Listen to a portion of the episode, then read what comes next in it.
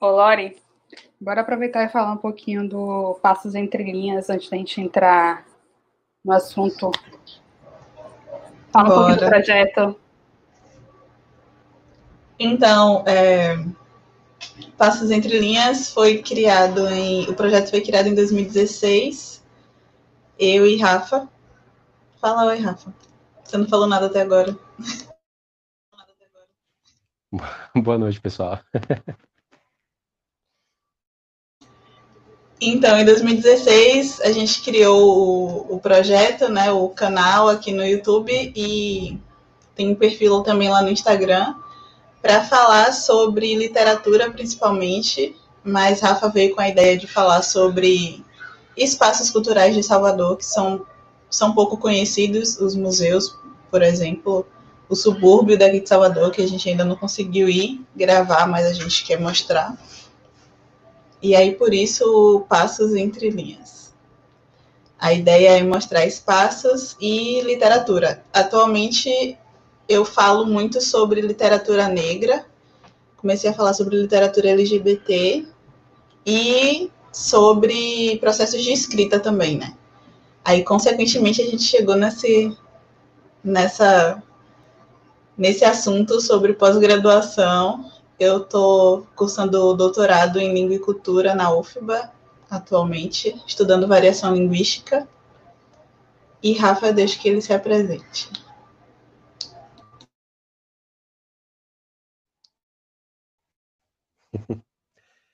Bem, boa noite, pessoal. É, Rafael, como Lori disse, é companheiro dela que, a, que iniciou o projeto é, do Passos Entre Linhas. E, e na verdade, eu vi com essa ideia do, da, dos espaços justamente por pela, pela sensação né, de conhecer pouco a cidade, aquela sensação de ser um soteropolitano e ter um pouquinho na consciência de que, poxa, tanta, tanto espaço legal que a gente tem aqui mal aproveitado por nós mesmos. Mas enfim, e aí, quanto, é, como a Laura já apresentou muito bem o canal, é, só chamar atenção um pouquinho para o que ela falou, salvo engano, não foi, Lore? Uma demanda que surgiu de um pessoal, é, de uma colega nossa, é, quanto a algumas dúvidas a respeito da pós-graduação, já que nós estávamos na, na pós-graduação, Lore no doutorado, e eu estou no mestrado em contabilidade na UFBA também. E aí, por conta dessas nossas rotinas, é, o pessoal já conhece também, é, pessoas mais próximas da gente, é, acabou pedindo para a gente tirar algumas dúvidas. E Lore teve a sacada de, poxa, vamos fazer, uns, vamos fazer um vídeo explicando o que é, é, o que é que é, não sei se é padrão a palavra certa, mas o que é comum aos cursos de pós-graduação, tanto na sua e quanto à rotina de estudos. E a gente acabou fazendo alguns vídeos a respeito e, e tivemos um feedback muito positivo. E, e caímos aqui também nessa live com ao convite de, a convite de Jennifer e estou muito feliz pelo convite, Jennifer. Muito obrigado. Eu que agradeço vocês terem topado. É, vocês falaram do projeto na internet, mas você também tem um clube do livro, né? Ou seja, uma extensão aí do projeto para o presencial. Isso, ano passado a tudo começou porque eu fui fazer um favor para a autora Cássia Vale, ela tinha sido convidada para poder falar sobre o livro dela, Calu, uma menina cheia de histórias, na no Viva Cultura, Festival Viva Cultura. Só que ela, ela também é atriz. Quem assistiu a Paiel provavelmente conhece ela. E ela estava com a peça em cartaz e pediu para que eu fosse representá-la lá no evento. E aí conheci várias pessoas muito bacanas lá, entre elas a Marcele Ribeiro, que, que é responsável por essa parte né, de, de eventos na Livraria Cultura, e ela chamou a gente para poder iniciar o clube de leitura lá. Porque ela disse que tinham, existem clubes de leitura na, na livraria, mas ela não tinha visto nenhum ainda que tivesse o foco em ler literatura negra. E aí a gente começou em junho de 2019 o clube de, de leitura o mesmo nome do, do canal, para não confundir. Clube de Leitura Passos Entre Linhas. E a gente estava tendo encontro mensalmente, só que aí, por motivos né? Mundiais. A gente precisou parar. Mas como Passos Entre Linhas está completando quatro anos mês que vem, e algumas pessoas que frequentavam o, os encontros presenciais perguntaram se a gente não ia adaptar para o formato online, a gente decidiu voltar a partir do mês que vem. E aí a gente vai discutir sobre o livro O ódio que você semeia, da, da Angie Thomas. Prevejo lágrimas. É verdade. Eu não, não li o livro, mas eu vi o filme, e o filme, assim, é muito forte. E como muita gente já falou que é bem fiel ao livro, então acho que eu não vou nem me aventurar no livro, vou ficar só com o filme mesmo. Mas você também tem outros projetos, né, Lore? Você participa do Clã, é, Clã das Pretas, que fala? Eu esqueci de desmutar. Isso, o Clã das Pretas é um coletivo lá no, no Instagram. Eu e mais oito, não, eu e mais, mais sete mulheres negras. A gente fala sobre literatura afrocentrada, principalmente produzida por mulheres negras. E a gente está com um projeto aí acontecendo, que é a Pretatona, que é uma maratona literária voltada para divulgar e apoiar artistas negros. E está sendo bem legal, está sendo bem bacana, o retorno está massa, as pessoas estão consumindo bastante, tanto literatura quanto filme, série, protagonizados por autores negros. Eu estou curtindo. É, Paulo está aqui falando que ele está com a agenda mais cheia na quarentena do que antes dela. Verdade, Paulo. Muitas lives, muitas reuniões e encontros virtuais. O negócio é sério, viu? É, Maria Ivone também falou muitas lives ao mesmo tempo. Sim, tá chocando live. É, minha madrinha chegou aqui dando boa noite. E o Mara, do Conversa de Livro, e também mediadora do Lia Mulher em Salvador, chegou aqui. Boa noite, seus lindos. Boa noite, sua linda. Boa noite, Mara. Um beijo. A gente acabou de falar sobre o ódio que você semeia. Eu tava falando com ela essa semana. E o Mário, já falei para ela que ela tá na minha lista. Ela, que lista? Eu, calma. A lista de convidados para resenhar lá no canal porque Yumara está desde o início né, com o projeto de Mulheres em Salvador. E também Yumara tem um canal, um canal não, tem um blog há muito tempo, muitos anos, sobre livros. Acho que de Salvador, Bahia, acho que foi uma das primeiras blogueiras é, literárias que eu conheci. Então, Yumara tem muito para compartilhar também, para falar aqui com a gente. Lícia, minha amiga lá do mestrado, chegou aqui dando boa noite. Boa noite, Lícia, companheira aí da saga.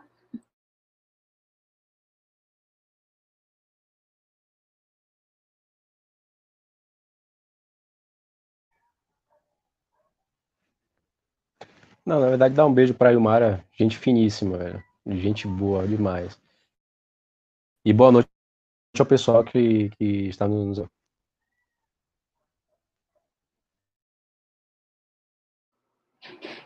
Júlia, Júlia também, minha companheira aí de mestrado, só que nós somos de turmas diferentes. Boa noite, Júlia. Júlia foi uma das pessoas que super me deu apoio para entrar no mestrado, para passar pela fase difícil na seleção, aquela fase de estresse maravilhosa. E até hoje a gente conversa bastante sobre esse processo, essas sagas aí que a gente vai começar a conversar sobre elas. Acho que a gente já pode começar, né? Conversar. Então, gente, papo de hoje, né, a resenha de hoje é sobre as sagas, mestrado e doutorado. Estou é, aqui justamente com Lorena, que é doutoranda em Língua e Cultura na UFBA, e com Rafael, que é mestrando em Ciências Contábeis também na UFBA. É, então, a Lorena já passou por uma saga, que é a saga do mestrado já está em outra, e aí a gente vai conversar sobre isso. Eu achei interessante, inclusive, porque são duas áreas bem distintas, então acho que pode trazer um diferencial. É, eu sei que muita gente aqui que acompanha a gente é da área de humanas, mas é sempre bom também ter um, um olhar diferente, né, de outra área para esse processo, que burocraticamente pode ser igual, mas com certeza tem as particularidades de cada área, né. É, a gente, eu faço sempre um guiazinho aqui para a gente não se perder, mas a conversa é livre, inclusive todo mundo que está nos acompanhando, muito obrigada por acompanhar. Júlia finalizou a dissertação. Falta pouco. Júlia, essa conquista é assim maravilhosa, é um marco na nossa vida quando a gente consegue finalmente parir essa dissertação. É, Ed Elson, boa noite. Ed Elson, na verdade, é Ed. Ed Elson, né? mais conhecido como Ed. Inclusive, tem feito ótimas lives no Instagram dele, assim, convidando. Tem conversado muito sobre representatividade, Lore, na, no Instagram dele, conversa, é, trazendo convidados, então tem sido bem bacana também. Mas vamos lá. A gente sempre começa do início, né? Então, é, quero perguntar para os dois em relação à escolha da vida acadêmica. Se foi uma escolha, se foi um direcionamento, se de repente é algo que já existe na família. Enfim, como foi que vocês foram se parar nessa vida louca da academia?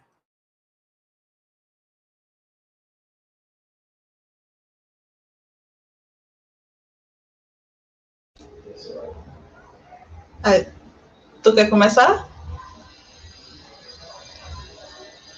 A cara, ele não responde. Vou falar, então. Então. É porque a vizinhança tá fazendo barulho aqui.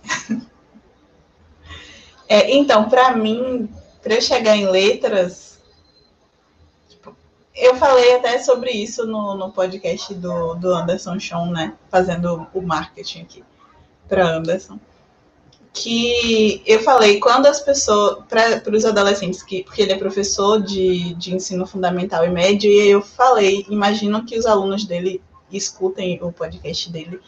Eu falei para eles não se desesperarem se eles forem fazer o vestibular e não souberem o que, é que eles querem fazer.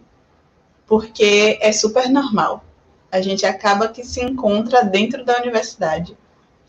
Eu queria ser professora mas meus pais falavam que professor ganha pouco, professor é desvalorizado, porque você quer ser professora. E aí eu comecei a desconstruir essa ideia na minha cabeça e pensei, pronto, eu quero ser jornalista.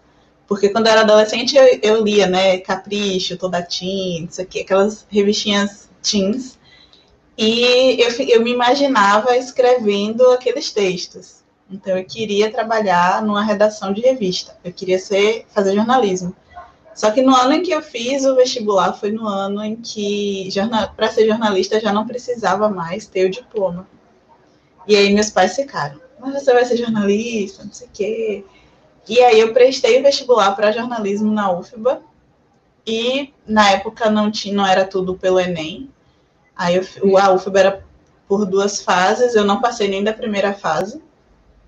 E prestei vestibular para letras e comunicação social na UNEB, porque a gente pode escolher a primeira e a segunda opção, né?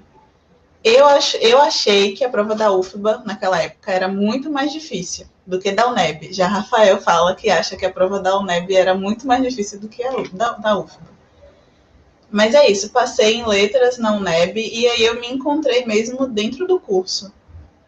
Eu descobri, me descobri amando letras no segundo semestre já falando sobre variação linguística, preconceito linguístico, e aí, desde então, vivo pesquisando sobre isso, e adoro. Vá, Rafa, fale.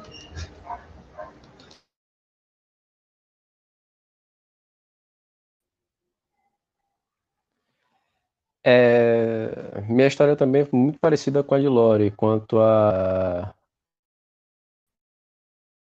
a a ideia de que fazer uh, na graduação. É, sempre, sempre fui um aluno regular no, durante a minha história da, da, da fundamental, médio, e, e, na, e empurrado para mas uma pressão não apenas no sentido pejorativo, uma pressão também minha. E aí o que acontece? É, meu primeiro curso, eu entrei na UFBA em Geografia, e eu tive o prazer, e até hoje reconheço isso, e sou muito grato e já entrar numa faculdade com uma turma muito experiente. E logo de cara, logo no primeiro semestre, saber o meu lugar de guri mesmo, de adolescente, entrando na universidade, saber que aquele momento não era o momento ideal para mim na universidade, mas continuei, não larguei. E com o passar dos semestres, eu fui aprendendo com a minha turma, com os professores, e e a, até chegar um ponto em, em que ainda como professor, obviamente geografia lá na UFBA tem o bacharelado e, o, e a licenciatura, mas o caminho natural é você seguir como professor. E se eu continuasse em geografia, provavelmente aos meus 22 anos já seria professor, e eu não me via naquele momento, aos 22 anos, como professor. Aí, no meio do curso, acabei mudando para ciências contábeis, e, enfim, uma, uma trajetória para justificar essa mudança, que já merece, merece outro capítulo, mas é, acabei caindo em ciências contábeis. E aí já um duro no curso, já sabia mais ou menos qual era a rotina de estudos, e, é, e era um, uma rotina em ciências contábeis um pouco diferente da de geografia. Geografia é uma, uma disciplina, uma ciência humana, ciências contábeis, uma disciplina, uma ciência de. Uma disciplina não, uma ciência. Enfim, ah, tem uma discussão ainda se é ciência. É uma é, é de uma social aplicada, né? Muito familiar à administração, muito familiar a direito, muito familiar à economia, e aí tem, tinha toda essa rotina. E acabei caindo né, em, em ciências contábeis também por conta Uh, já naquela fase por questões de empregabilidade. Eu, poxa, vou para ciências contábeis, que é uma área que tem um, uma, uma absorção no mercado de trabalho muito grande em relação à geografia, que até então no, aqui na Bahia eu só via, é, obviamente, sem desmerecer, por favor, a questão de ser professor, que não era o meu lugar ainda. E aí, em ciências contábeis, eu fui para, enfim, para o mercado de trabalho, foi, foi, foi a minha visão. E o que acontece? O que é engraçado é voltar para a questão da docência. Ao me ver no mercado de trabalho em ciências contábeis, novamente, eu, caramba, também não é isso. E o que é que aconteceu? Eu voltei para. Enfim, me questionei várias vezes. Poxa, mercado de trabalho é bacana, é legal, interessante, mas não é isso que eu quero uh, também. Acabei, poxa, de fato, o que eu quero é a própria universidade em si. Então, foi isso que me, me, me motivou a, terminar o curso e, enfim, a seguir a, a pós-graduação também. E aí, tem todo esse caminho também, né? Que é a questão da problemática de você ser muito jovem, entrar na universidade sem saber o que fazer e acabar caindo de paraquedas ou sendo empurrado a terminar o curso e de repente você nem vai é, seguir profissionalmente aquilo que você seguiu, aquilo que você escolheu na sua universidade, na sua faculdade. Mas enfim, essa foi, foi toda uma história para mostrar mais ou menos que eu estou no bolo né, de, desse pessoal que não sabia ler e que acabou se encontrando no meio do curso. Muito massa. Agora, vocês dois são da UFBA. É, Lori é, teve também uma formação na UNEB, mas são de, os dois né, têm uma trajetória acadêmica que começou, de certa maneira, na, na universidade pública.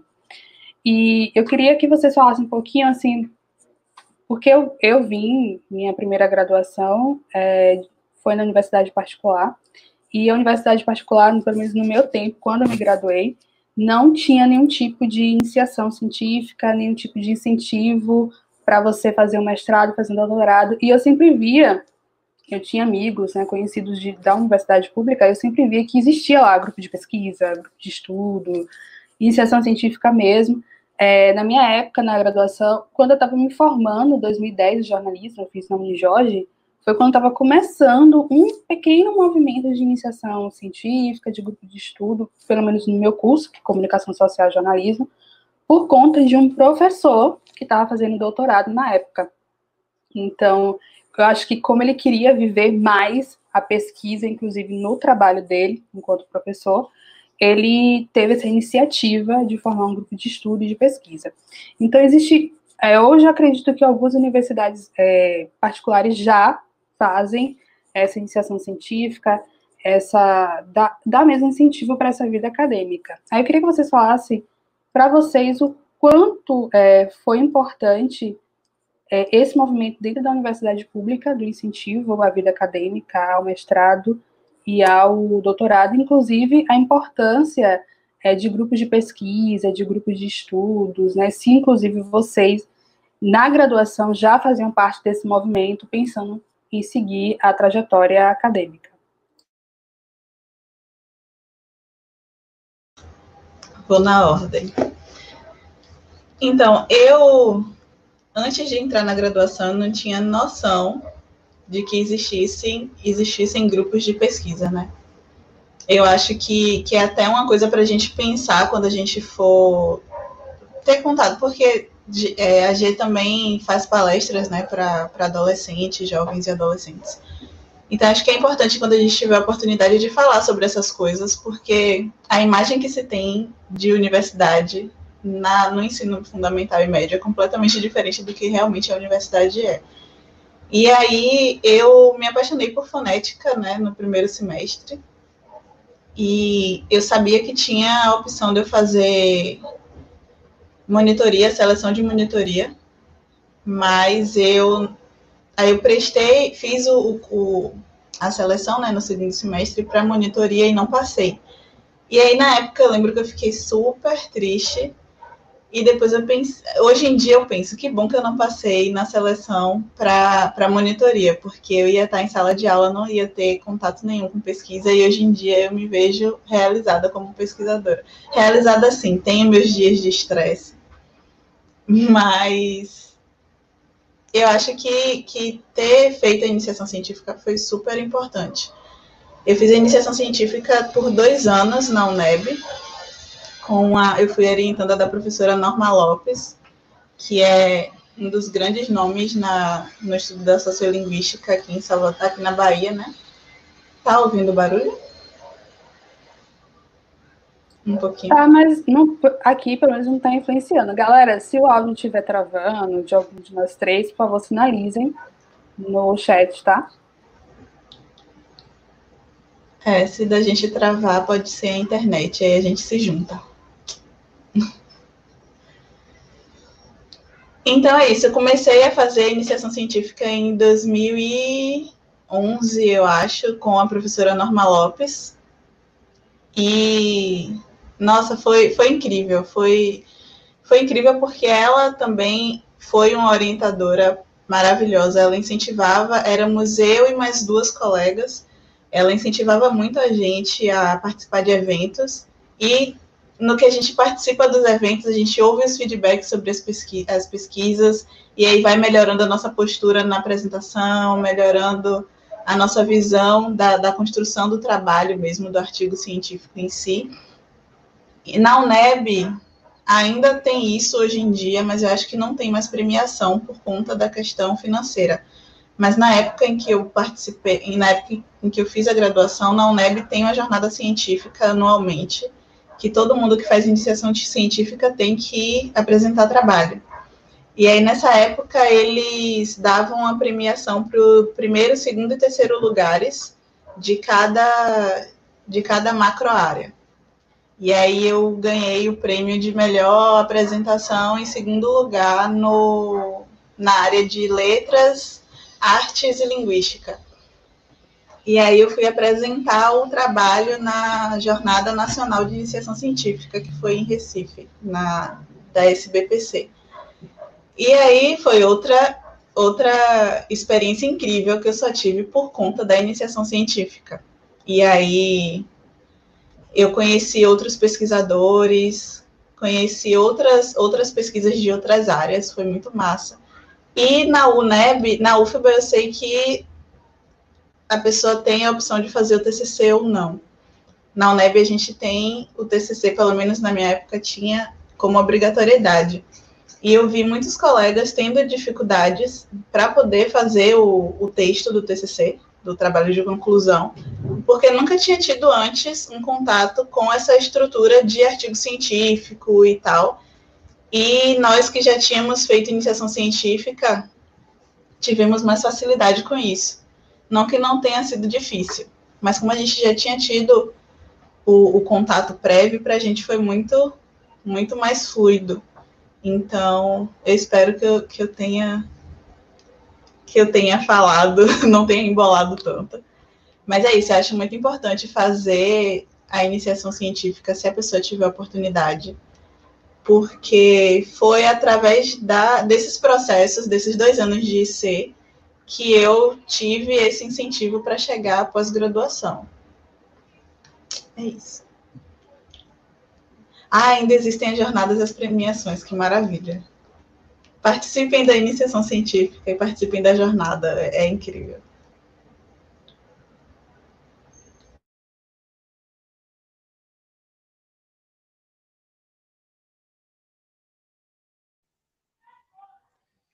Bem, agora eu acho que é, sou eu, né? Bom, é, esse foi um dos motivos também por eu ter saído da geografia. É, ao, não, ao, perceber que, não, que eu não seguiria a docência, naquele momento eu acabei descobrindo a opção de iniciação científica lá mesmo. Só que o que acontece? O problema na minha época era a questão de cartas marcadas, né? É até um pouco falar isso, naquela situação era o que ocorria. Uh, alunos marcados que já tinham boa relação com os professores, com determinada área de pesquisa, já eram encaminhados para pesquisa, enfim, independente da, de uma seleção transparente, enfim. E aí eu acabei me, me desestimulando e foi um dos motivos também que eu acabei caindo em ciências contábeis. E lá eu já fui com a cabeça é, também, é, além de voltada para o mercado, voltado para a ação científica. E logo no primeiro semestre já fui procurando os professores, olha, estou interessado é, em fazer pesquisa, não me importa, nem sabia que área existia lá, enfim, não importa o que quero, eu quero ter o, já os macetes de, do que é ser um pesquisador, enfim, de começar a ser, uh, de começar uma rotina de pesquisador. E aí, é, para minha surpresa, hoje o meu orientador foi um dos primeiros professores que me abriu a porta e chegou, olha, é, eu estou com um grupo de pesquisa aqui, do projeto do CNPq, e a gente vai fazer isso, isso e aquilo. E uma peculiaridade que ocorria na minha época, assim que eu entrei em Ciências Contábeis, era, era o quê?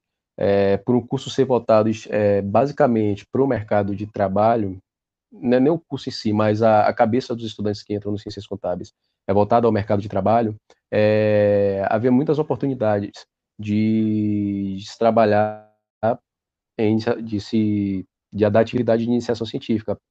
É, enfim, a bolsa, na minha época, era de 400 reais do CNPq. Então, entre receber 400 reais do CNPq e mais de 600, 700 reais como estagiário no mercado de, já no mercado de trabalho, as pessoas naturalmente iam selecionar mercado de trabalho, caso não fosse é, interessar, é, interessado na, na, questão da pesquisa. Então, eu, eu já fui interessado na, na, pesquisa e, olha, tem um, tem, um, tem um porém aí, tem um fator limitante na, na pesquisa que você não pode estagiar. Então, poxa, vai ser, vai ser duro conviver com 400 conto, mas eu vou seguir isso aí. E foi isso que eu fiz. Segui, é, acho que uns dois ou três anos na, nesse projeto com o meu professor. E, enfim, participei, é, produzi artigos, participei de eventos, é, não fui premiado como Lore, porque até porque também, como eu disse, não tem essa rotina de, de não tinha, né? Até então a, a rotina de semana de divulgação de trabalhos acadêmicos lá, é, um ou dois, dois, anos depois que eu entrei, começa, é, começaram a ter semanas de iniciação científica para estimular essa produção lá, lá dentro, mas até então era, era questão de, de produzir para fora, né, produzir para outros estados e, enfim, participar de congressos, seminários lá fora. E eu tive essa oportunidade de ter um trabalho aprovado em, em Florianópolis, na Federal de Santa Catarina, e logo de cara foi minha primeira viagem sozinho. O grupo era, o grupo era relativamente grande, um grupo de pesquisa. É, parte do, parte do, do grupo teve o trabalho aprovado em Curitiba, Paraná. Viajou. E eu fui aprovado também, é, nosso, essa parte do trabalho que eu compunha, foi aprovado em Santa Catarina. E eu tive a oportunidade de viajar sozinho e foi uma experiência das, das melhores possíveis, né? Porque eu tive a oportunidade de conhecer a, a, praticamente no, no centro de produção científica na minha área, né? Santa Catarina, São Paulo, Brasília. Todo o pessoal estava tava nesse evento, nessa época, e esse bate-papo é, é, é, informal que eu tive com, essa, com esse pessoal me abriu o horizonte sem precedentes. Então, enfim, um, um, clique, um start que eu tive lá no primeiro semestre de, poxa, preciso fazer, vou ganhar 400 conto, vai ser, um, ser uma bolsa relativamente baixa. Poxa, já estava lá em, em, Florianópolis, né? É, pouco tempo depois, um ano depois eu estava em Florianópolis já participando, já fazendo uma rede de contatos com o pessoal, já tendo a oportunidade de me apresentar em público.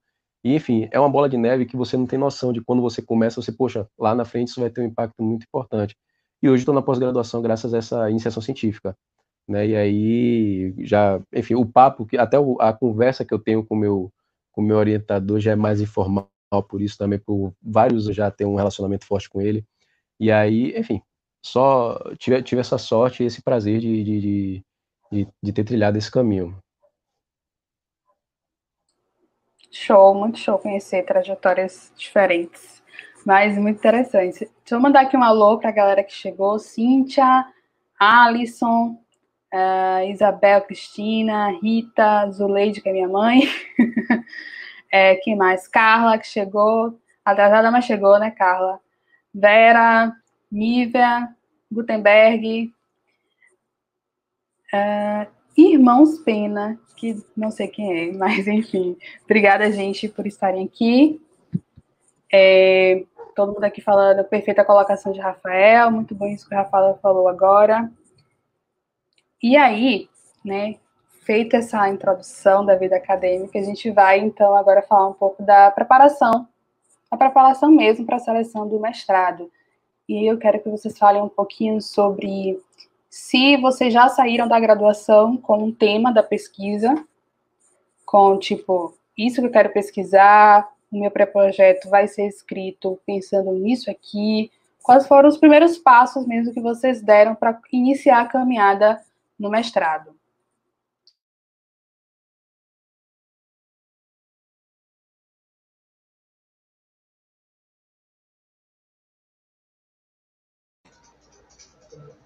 O, o making off. Acho que a gente vai se juntar. Porque a internet não tá, não tá muito boa. Mas eu consegui ouvir ele tranquilo. Você não tá conseguindo ouvir ele, não? Tô, é porque ele não tá te ouvindo. Ah, ele não tá me ouvindo?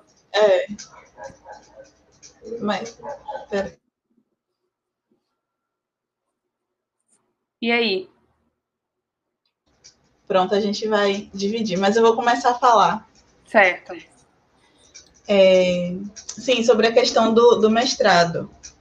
Aí eu preciso falar de novo da norma, porque ela me incentivou, ela incentivava eu continua incentivando, né? A mim e as outras duas colegas, a Viviane e a Marli, que faziam parte do grupo de pesquisa, é, faziam parte do mesmo grupo de pesquisa, né?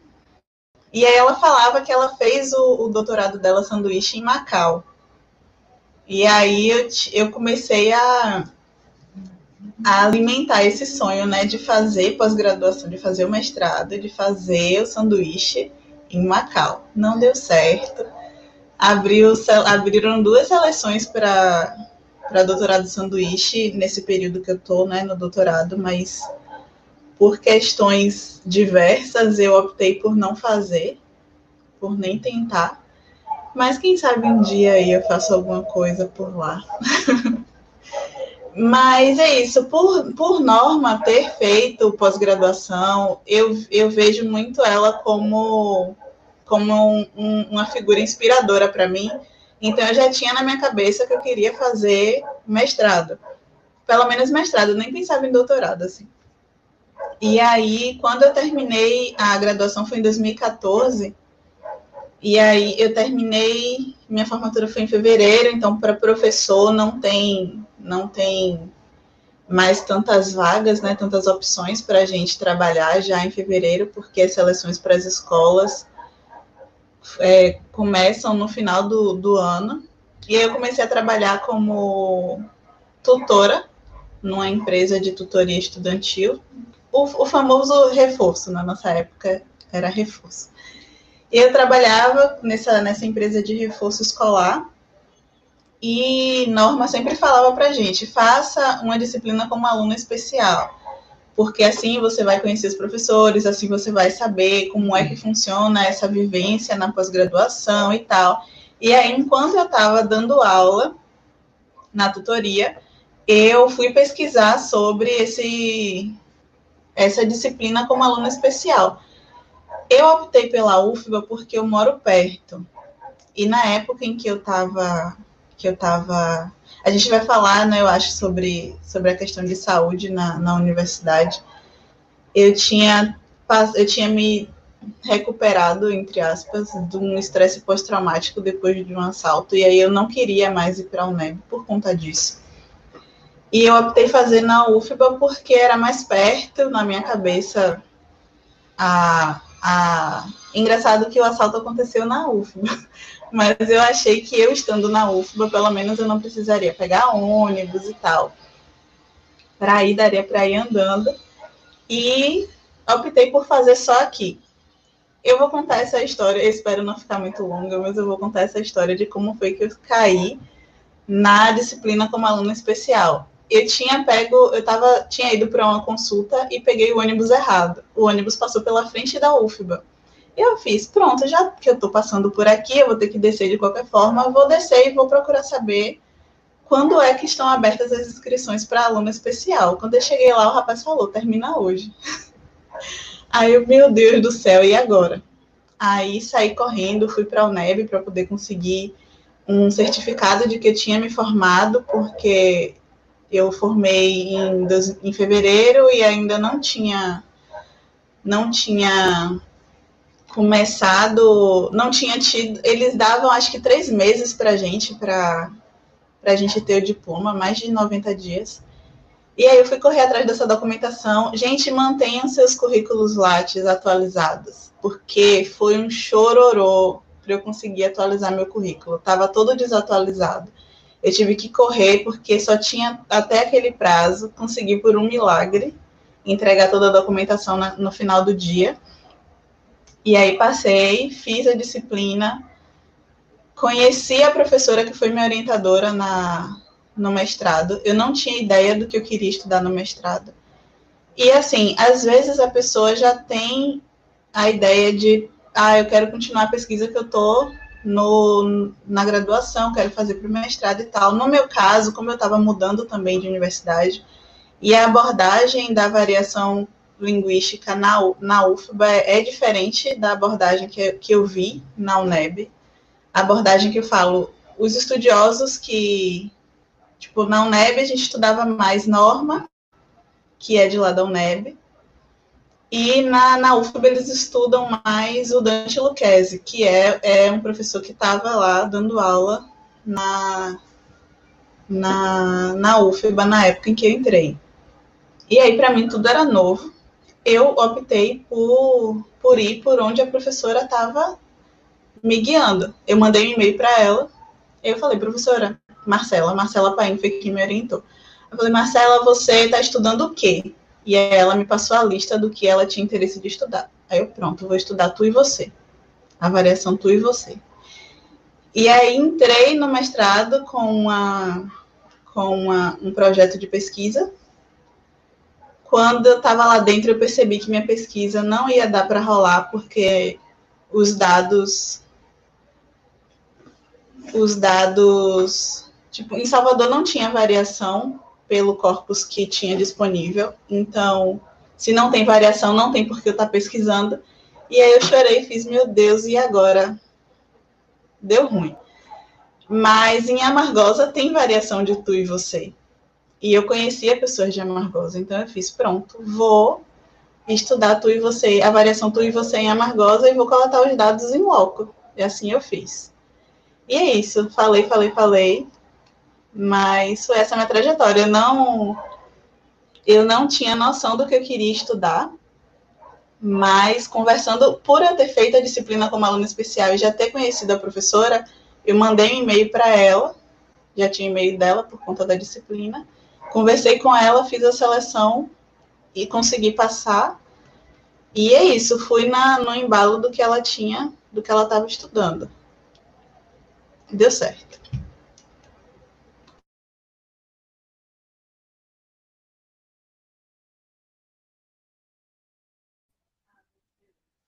Oi, Jennifer. Você repete a pergunta, Jennifer? Agora, agora eu consigo te escutar, porque na hora que você fez a pergunta eu não te escutei. Você poderia repetir, ah. por favor? Claro. É, como foi o seu início para o processo de seleção? Quais foram os primeiros passos que você deu para a seleção do, do, mestrado? Se você já veio da graduação com alguma ideia de pesquisa, ou isso se constituiu depois?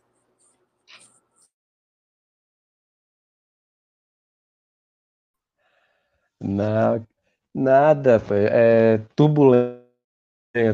É, em resumo, foi muito turbulento.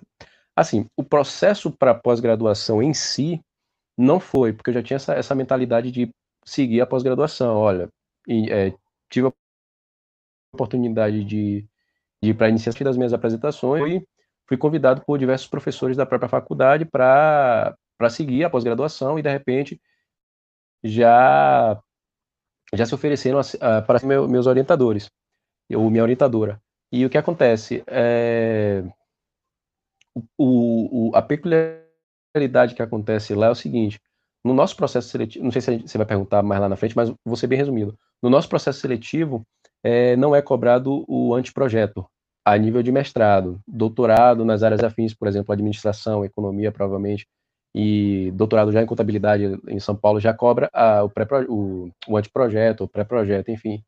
Já para o mestrado, não. Uma das justificativas é que, a, já que o aluno que sai da graduação não tem maturidade ainda para o que é cobrado no mestrado, eles não vão se desgastar em fazer uma correção do pré-projeto para depois chegar durante o processo é, do, é, mudar tudo e, enfim, jogar fora todo aquele próprio, uh, o anteprojeto que você tinha e acabar sendo mais um desgaste que acontece? É, eu já a preocupação do anteprojeto, disso o que é que eu vou pesquisar inicialmente, antes de, é, antes de entrar no, na pós-graduação. É, a minha pesquisa, ela só foi, ela só foi, ela só foi definida junto com o meu orientador uns três ou quatro meses depois que eu entrei na, na, na pós-graduação. Então, foi é, na, na, minha iniciação científica, eu pesquisei dois, é, tive a oportunidade de fazer duas iniciações científicas em dois assuntos totalmente, assuntos totalmente diversos, é, diferentes. Um era o terceiro setor, que é uma específica lá, é, enfim, da, da, da, minha área, e o outro é na área de educação. Então, já me deu, já, quanto a, ao assunto, ao tema em si, é, é questão de amadurecimento com o tempo, mas quanto à rotina de se fazer a pesquisa, de se ler artigos, de se produzir artigos, isso é, é, é, é algo que comum tanto na iniciação quanto na pós, enfim. O que vai diferenciar é o grau de, é o grau de profundidade que você vai dar à sua pesquisa. Mas aí, meu tema de pesquisa agora foi sentando junto com o meu autor, ele, eu falei, cara, eu não, eu não sei, sinceramente, o que é que eu vou pesquisar e por onde eu vou seguir. Eu sei que eu estou nessa, é, nessa área aqui, no caso, são duas grandes áreas em contabilidade, que é a área de contabilidade societária e contabilidade gerencial, e eu migrei para contabilidade gerencial, que é a área do meu orientador. Eu falei, cara, eu tô aqui na, na, na área de contabilidade gerencial, o tema que você me der, é, eu vou me aprofundar, já que eu sei que em dois anos, é, diferentemente do doutorado, eu não vou ter condições de mestrado já com uma bagagem que, que um doutor sai. Em dois anos eu vou saber, eu vou me aprofundar mais na questão metodológica, na questão de, de enfim, algo específico da minha área, que é os quantitativos, enfim, me aprofundar um pouquinho na, na parte de estatística, e é nisso que eu vou focar. O tema é, é até meio que engraçado isso para mim. O tema para mim neste momento é fica em segundo plano. O que eu quero é uma rotina para eu chegar no doutorado já mais é, cascudo, mais maduro. E aí o tema lá no doutorado é que eu vou é que vai ser meu meu principal meu principal foco nesse mestrado. Vou, obviamente, não estou dizendo que o tema no mestrado ele ele ele é irrelevante, não é nada disso. É que nesse momento, com prazo de dois anos, é, é algo que fica em segundo plano. Porque eu, pelo que eu percebi nas conversas com os professores é, de Lasa, é que o mestrado ele é muito focado, pelo menos lá em contabilidade, em você criar esse hábito de pesquisador, dar esse hábito inicial de pesquisador. Então, uh, o tema que ele me deu foi um tema que eu acolhi prontamente. Falei, professor, agora é o seguinte: dá um tempo que eu vou ler sobre o tema, me, me, me familiarizar com o tema, e ao passo que eu for cumprindo os créditos do meu mestrado, quando chegar no momento da qualificação, eu vou dar um, um up nesse, nesse, nesse tema. Mas, por enquanto, eu vou, eu vou me adequando às questões metodológicas, às questões de estatística, estatística e, enfim, vou seguir o barco. Então é isso. É, basicamente, o, tema, para mim, neste momento, é segundo plano, e primeiro plano para mim neste momento é a metodologia e estatística. Muito bom. É, eu tenho algumas coisas é, para que a gente comente a partir da fala de vocês agora. Que primeiro a importância de ser aluno especial, porque eu vejo que muita gente não sabe que existe essa possibilidade de você ser aluno especial em programa de pós-graduação.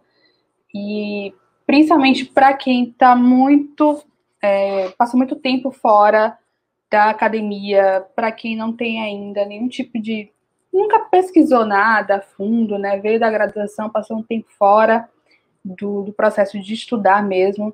É, ser aluno especial, para mim, é porta inicial, é porque é ali que você vai conhecer os professores, né, as, as linhas de pesquisa, a rotina da, da, da pós-graduação, todo mundo ali. E talvez, e, e, e talvez isso, é, dar esse primeiro passo como aluno especial, tire aquela ideia de que algumas pessoas estavam comentando aqui no chat, de que é carta marcada, é indicação, só entra quem tem relacionamento com determinados professores. Inclusive, eu queria que vocês comentassem isso, se quando vocês, se bem que vocês é, já, tinham, já tinham contato com professores que eram da pós-graduação que vocês queriam é, ingressar, mas existe muito essa conversa de que é, só entra quem tem algum tipo de relacionamento com professor, professora, coordenador, coordenadora de determinado programa. Se você não tiver, nem tente. Tem gente que já chega com esse papo. Vocês ouviram muito isso e costumam ainda ouvir? Sim. Tem uma das, uma das amigas que pediu para a gente falar sobre esses processos do mestrado e doutorado, inclusive, estava desiludida, assim. Ah, eu já tentei na UFBA e não consegui, lá é carta marcada e não sei o quê. E agora eu acho que ela desconstruiu isso e ela tá, tá querendo tentar, tanto na, na UFBA quanto na UNEB, a, a seleção do, do mestrado. E, assim, como eu não tinha contato, eu tinha contato zero com os professores da, da UFBA. Até hoje em dia, quando me perguntam, porque a gente tem que dar, tem que fazer o estágio, né? O estágio docente, como bolsistas a gente pega um semestre inteiro, e aí eu dando aula para os alunos de letras, eles falavam, ah, porque professor X, porque professora Y. E eu, gente, eu não sou da UFBA. E eu ainda falo que eu não sou da UFBA, apesar de eu ter feito mestrado na UFBA e estar fazendo doutorado na UFBA. Mas eu falo, gente, eu não formei aqui na UFBA, então eu não conheço nenhum professor da graduação. E até os professores da pós também eu não conheço todos. Então, no, pela minha experiência, eu acho que não é não tem essa questão da, da carta marcada. Pelo menos não aconteceu comigo. E eu fiquei com medo, porque eu ouvia isso, de ah, você só vai passar se, se os professores te conhecerem. Mas mas não, inclusive eu passei arrastada, né? Porque, no, como o Rafael falou, da, da graduação para o mestrado, na graduação a gente ainda não está acostumado 100% com essa coisa. Mesmo fazendo, mesmo fazendo iniciação científica, eu acho que eu não estava preparada ainda para passar pelo processo seletivo do mestrado. Porque em letras tem que fazer o pré-projeto, o pré-projeto é avaliado.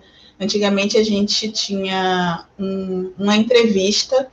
Eu tive, gente, foi horrível, eu tive crise de ansiedade no dia da entrevista. Porque Imagina você chegar na frente de vários professores que você nunca viu na vida e você falar sobre um projeto que você não tem nem tanta segurança assim se é essa Coca-Cola toda. Eu fiquei muito nervosa, mas deu tudo certo.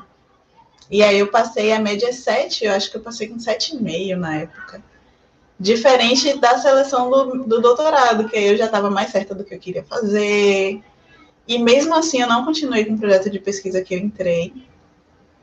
E é, mas, mas é isso. Eu já estava mais certa do que eu queria fazer, já conhecia o processo seletivo como é que era.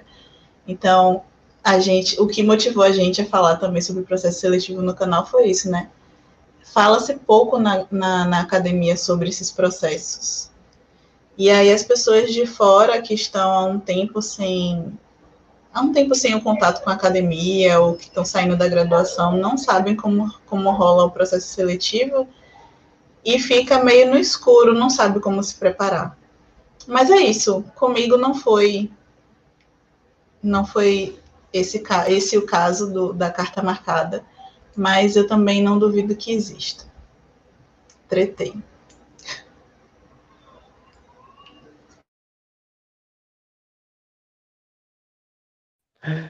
É, Bom,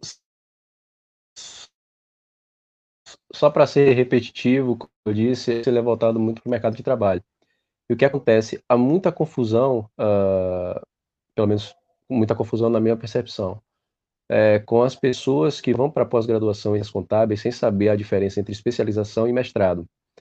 E aí muita gente é, chega lá no curso de mestrado, já, uh, quando na, perdão, espero que seja não, quando na verdade eles, que, eles queriam estar numa especialização. Por quê? Por conta, a, além da rotina ser um pouco diferente, a, o impacto que isso vai ter no currículo, de repente, desse profissional, dessa profissional, é diferente. É, é, muita gente chega lá por status, ó, vou fazer o mestrado, porque minha, meu currículo, mas não aguenta o pique. E a taxa de, de evasão, taxa de. Enfim, taxa de evasão mesmo, lá em Malta, é, e, inclusive, acontece uma coisa muito peculiar, já que você tocou no assunto, Jennifer, é que a parte do corpo discente na pós-graduação lá em contábeis é aluno especial. Que acontece é justamente pelas pessoas o que querem, né? Aí chegam com esse contato como aluno especial lá na pós-graduação e descobre que não é o mestrado que eles querem, é uma especialização. Então, esse primeiro contato com o aluno especial, o aluno especial, é, serve para isso também, entre outras coisas. E aí, o que aconteceu comigo? É, eu não tive essa, essa complicação do, do da dúvida quanto a, a pós-graduação, que eu queria, o lato senso, e aí eu não, eu não, não necessitei passar por essa etapa de, de aluno especial. Inclusive, foi, é, foi, foi, uma peculiaridade que aconteceu comigo que eu não aconselho a ninguém. Eu estava no último semestre da graduação, com, com muitas disciplinas, e, e estudando ao mesmo tempo para processo seletivo da minha área. Então, isso impactou de maneira assombrosa o rendimento para o processo seletivo, tanto quanto, quando eu passei eu nem, nem esperava. Eu, olha, fiz, a, fiz todo o processo seletivo, fiz a primeira etapa, ok, atingi o, o como Lore o limite mínimo na minha primeira etapa, mas na prova específica, ué, deu ruim, né? Toda, todo aquele tempo e todo aquele dinheiro que foi gasto, investido para minha pós-graduação foi jogado fora, porque eu escolhi o momento errado, enfim, aí chega a surpresa para mim de que, apesar do meu rendimento baixo, acabei entrando na, na, na pós-graduação justamente por conta do processo seletivo lá é, eles, eles, eles definiram uma métrica em que a média, a linha de corte, ele é definida a partir da média de, de, de produção, não, perdão, de média de rendimento, justamente das pessoas que estão fazendo o processo seletivo. Como o rendimento foi muito aquém, que justamente as pessoas que, que, que, vão fazer a prova não sabem como é a prova, enfim, não espera uma coisa e quando vê a outra, é, o rendimento acaba caindo muito na prova específica. E aí, por conta dessa média ter sido baixa, também. E aí, chegando lá, é, já agora na, na, na, parte de, dos créditos, né, das disciplinas que eu, pego lá, eu encontro muita, por exemplo, eu tenho uma disciplina, duas disciplinas, na verdade, que eu peguei, onde eu era o único aluno regular. E tinha aí uma, é, dez alunos especiais na sala. É algo muito surreal para pós-graduação. O que é natural é que haja mais alunos regulares ou alunas regulares, do que aluno especial. Então, essa é uma peculiaridade que acontece muito aqui na pós-graduação de ciências contábeis.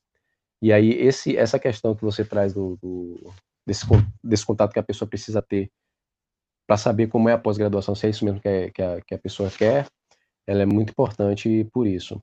Então, meu caso foi isso. É, diferente do, da Lore, eu não passei como aluno especial, já fui direto como para aluno regular. E, enfim, por conta muito, já por já conhecer a universidade. E quanto a outra questão que eu acabei me esquecendo e me prolongando é essa essa esse folclore, né, de que se tem de que ah, é carta amarrada, enfim. O que acontece? O próprio processo seletivo lá em ciências contábeis já inibe isso, porque é um, digamos que é um processo transparente, por assim dizer, porque é uma objetiva fechada. Agora que eles resolveram colocar algumas questões abertas, enfim, mas uh, além da prova genérica, né, que é o AMPAD, para a área, você tem essa prova específica, que é objetiva, e só. Lá dentro é que vocês vão é, que a gente vai fazer o projeto, enfim, vai, vai definir qual é o tema de pesquisa, mas quanto à questão da carta marcada na minha área, é difícil de acontecer, pelo menos no mestrado. Né? E aí não tem essa, essa complicação. Não, se você é da área, enfim, ADM, economia, administração, enfim, de áreas da não, não tem esse medo, né? Vai, se joga, não tem essa questão de, de carta marcada.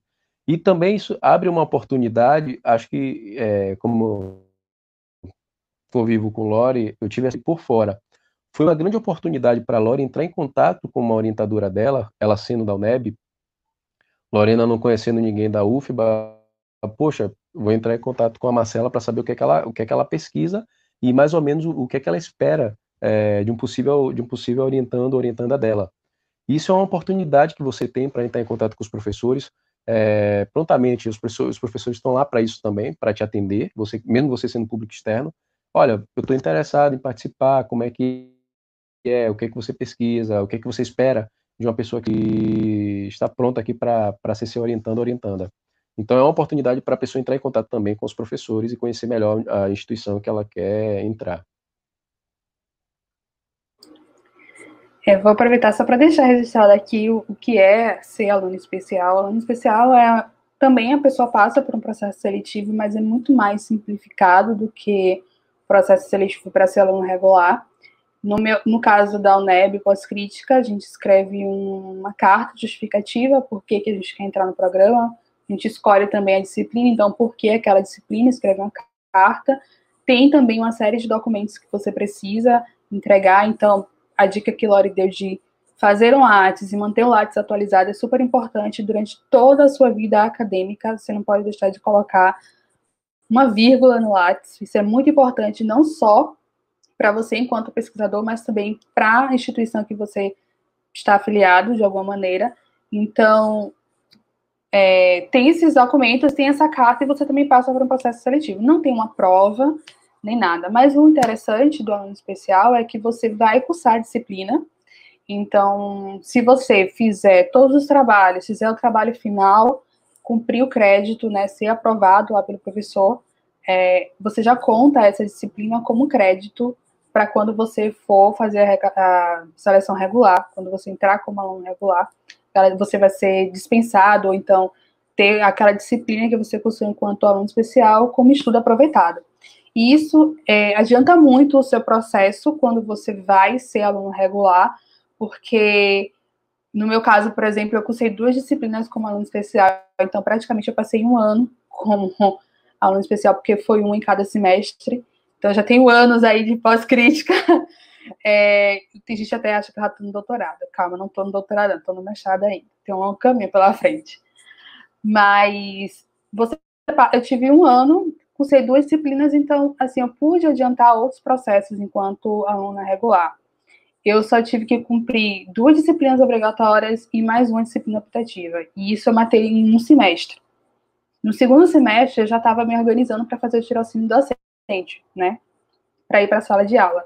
Então, é, não só tive contato com os professores, fui realmente descobrindo, sabendo o que é, que é aquele negócio ali, se é aquilo que eu queria, como também fui construindo minha pesquisa e criando relacionamento com futuros orientadores, né, futuros professores que poderiam me orientar. Então, é assim, uma excelente porta de entrada, eu super indico. Inclusive, geralmente as universidades abrem a seleção é, duas vezes ao ano, então você tem duas chances de ser aluno especial, de adiantar seus créditos e já entrar no, no mestrado como aluno regular, sabendo exatamente aquilo. E é, eu fui aluno especial também do Gestec, lá na UNEB também em Salvador, e fui aluno especial do PPGEL.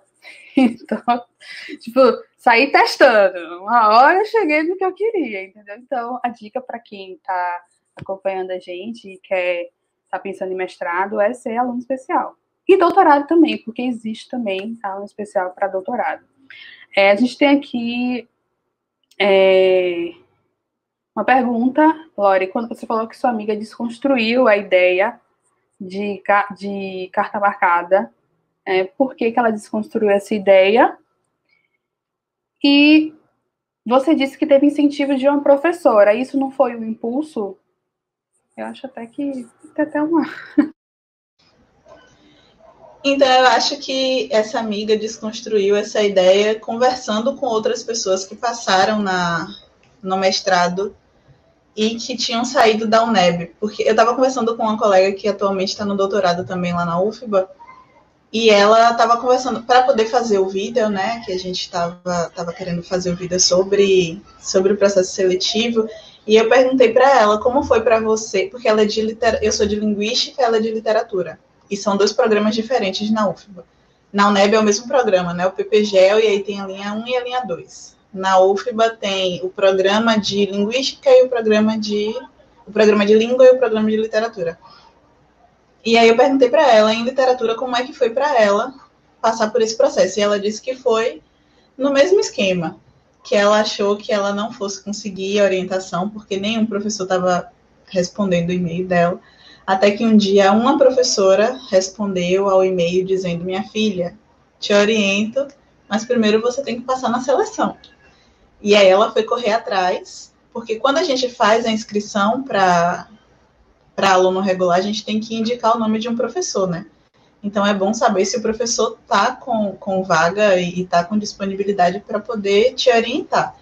Então é por isso que é importante você mandar o e-mail para o professor. Os e-mails dos professores estão disponíveis na, no site da, do programa. Então é isso, eu acho que essa amiga desconstruiu essa ideia por conta disso, porque outras pessoas da nossa turma é, passaram lá na, na UFBA e em outros processos seletivos e não tinham contato com nenhum professor dessas outras universidades. É, a professora que tive incentivo foi a professora da UNEB, a Norma Lopes. E se foi um impulso para eu fazer o, mestrado ou se foi um impulso em relação à, à discussão da carta marcada? Da carta marcada. Não sei. não sei porque ela falou comigo. Ela não, não chegou a, a ter contato com as professoras que fazem a seleção na, na, na UFBA. Ela falou, Lorena, faça a disciplina como aluna especial, vai ser bom para você. E aí, dentre os nomes das professoras que, que estavam disponíveis, é, eu escolhi a Marcela. E eu tive contato com Marcela, né? Mandei e-mail para ela e, e, aí foi meu contato com ela. Então, não sei dizer. Nunca soube de nada por trás do, por trás, por debaixo do pano. E também, né, Laura, você passou na prova. você passou na prova, tá tudo certo, né? É, mas vamos falar da prova também, porque tem até uma pergunta, aliás, um comentário de Júlia, vou botar aqui na tela. Júlia falou assim: Te entendo, Lorena. Passei dois meses doente por causa da ansiedade no processo seletivo. Gente, quando eu lembro do processo seletivo, do meu processo seletivo, eu falo, meu Deus, foi a parte mais difícil, gente. Foi a parte mais difícil. Eu sempre falo para os meus colegas, gente, a parte mais difícil foi entrar. Porque lá no pós-crítica, se, se eu não estiver enganada, que eu não vou lembrar direito agora, mas tipo, são quase quatro etapas. E uma delas é você. Duas delas, né? É você sentar numa cadeira de auditório e escrever à mão. Redação. Então, assim, é uma coisa muito que demanda muita é, coluna forte, entendeu? Para você ficar lá sentada e um controle, um, um controle emocional também muito forte para não cair na cilada assim. Mas eu também tive assim, é, foram dias tensos e ansiosos demais. Eu começava muito com com Júlia, com Lori também sobre isso.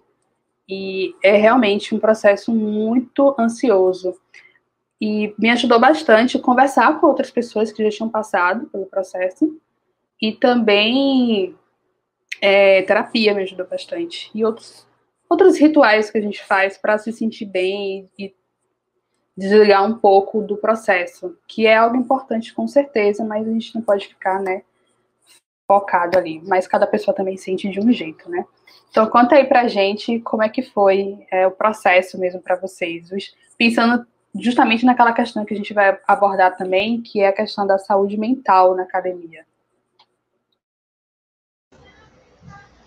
Então, para mim, como eu falei, né, foi eu vou falar sobre o, o processo do doutorado, porque pro, do mestrado eu já falei, né? Foi, foi tenso, mas tinha essa questão de eu não saber, o que, não saber direito como é que, que as coisas funcionavam.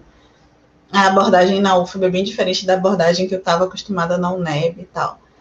Gente, não, gente, se vocês tiverem condição, façam terapia, porque eu acho que se eu tivesse fazendo terapia na época, eu não teria passado pela metade dos estresses que eu passei.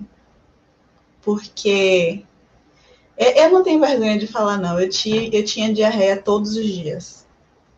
Eu acho que o processo seletivo durou uns três meses, mais ou menos. E aí, toda terça-feira, todo o resultado, o resultado de cada etapa saía numa terça-feira. E eu lembro que toda terça-feira minha avó me ligava e eu tava no banheiro. Minha avó tá passando mal, não sei o quê. Porque, gente, era muita tensão. Na, na, como foi, eu, eu fiquei devaneando, lembrando do processo. Como foi o processo lá, atualmente, não tem mais aquela parte da, da entrevista. Algumas pessoas acham que é muito bom, porque você não tem esse estresse de estar na frente de três professores que estão te avaliando ali. Mas outras pessoas acham também que é ruim, porque não tem como você explicar alguma coisa que possa ter ficado é, ambígua no seu projeto, né? Então tem esse pós e esse contra. Se eles não entenderem alguma coisa que você colocou. Agora o anteprojeto tem que estar o mais. com tudo mais explícito possível, porque senão você é eliminado nessa primeira etapa. Aí tem essa etapa do, da inscrição, que já é uma etapa de avaliação eu já vi pessoas perdendo por não ter entregue documentação. Então é importante estar atento a, ao edital, porque se faltar um documento, você perde seu dinheiro e a seleção não é barata. E meu outro estresse era isso também, ter pago caro e perder. Eu tinha muito medo disso. E aí tem essa parte da, da documentação, tem a parte da análise do anteprojeto da prova específica, que aí tem que sentar no, na cadeira lá, né, para poder escrever, e a prova de língua estrangeira. E no doutorado tem duas provas de língua estrangeira. Aí eu fiz o inglês e o espanhol. Só que agora, eu, apesar de eu já estar mais preparada do que na época em que eu fiz o mestrado, eu tinha feito curso de inglês, estava com algumas técnicas. Já sabia que o, na a prova de língua estrangeira você não precisa ser fluente na, na língua estrangeira que você escolher, é necessário que você entenda o que o texto diz e que saiba responder as perguntas de forma breve, né? Eles querem que você seja sucinto. Não sabia disso no mestrado. Agora no doutorado eu já estava sabendo e já fui mais tranquilo. Mas é isso, o estresse todo foi por conta desse, desse processo, né? De você não saber quem é que está te avaliando, como é que vai avaliar, se você foi bem o suficiente. Eu, para estudar, eu fazia fichamentos, então eu peguei vários livros na biblioteca e, e fui fazendo fichamento. E isso me ajuda a lembrar de alguns fatos, de datas e tal. Não é necessário que você saiba datas, mas no que eu escrevo, eu acabo internalizando mais as coisas. E aí, na hora da prova, eu sentei, escrevi tudo que eu lembrava num canto, fiz um fichamentozinho no canto do papel. E aí, quando eu peguei a prova para ler, eu, eu já estava mais ou menos na cabeça o que, que eu poderia escrever sobre. E eu dei muita sorte, porque na. Eu falo que eu, eu acho que eu dei muita sorte, porque eu, eu estando lá dentro da, da universidade, eu sabia mais ou menos o que, que as professoras estavam estudando. E aí eu sabia que a terceira onda da iniciação, a, as três ondas da sociolinguística, é uma, era uma coisa que estava muito sendo discutida em todos os eventos. Importância de, de participar de evento acadêmico também. Você sabe o que é que está em alta. Aí eu vi que tanto na UFBA quanto nos eventos acadêmicos, aqui em Salvador e fora, as pessoas estavam falando muito sobre as três ondas da sociolinguística. Aí eu falei com um amigo, eu falei, velho, vai cair na prova sobre as três ondas da sociolinguística. Ele, será? Eu falei, não, velho, tenho certeza. É um assunto que tá novo, a galera tá o tempo todo falando sobre, vou estudar sobre isso. E aí eu foquei nisso e caiu sobre as três ondas da sócia. Quando ele virou, quando esse amigo virou a página, ele olhou para minha cara e deu risada, tipo, essa questão é sua. E aí é isso, até participar dos eventos, até para a seleção mesmo da pós-graduação, da, da, do mestrado doutorado, ajuda. Eu, eu percebi isso agora, externalizando, né, falando. Ajuda porque eu tive um insight do que poderia cair na prova observando os trabalhos que estavam sendo apresentados naquele ano. Respondi?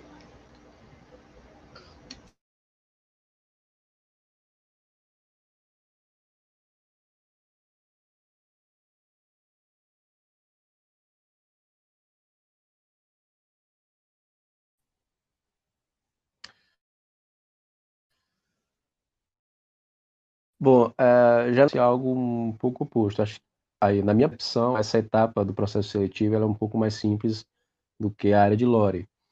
É, por, por, conta da minha área um pouco técnica, é, um pouco não, é muito técnica, na verdade. É, o conteúdo em si é muito objetivo. Então, o que, o que vai ser caído, o, o que vai ser cobrado na, na, nas provas objetivas, o que, quais os assuntos que de repente podem ser cobrados, enfim, é tudo muito objetivo, até a forma de, de, de se estudar isso.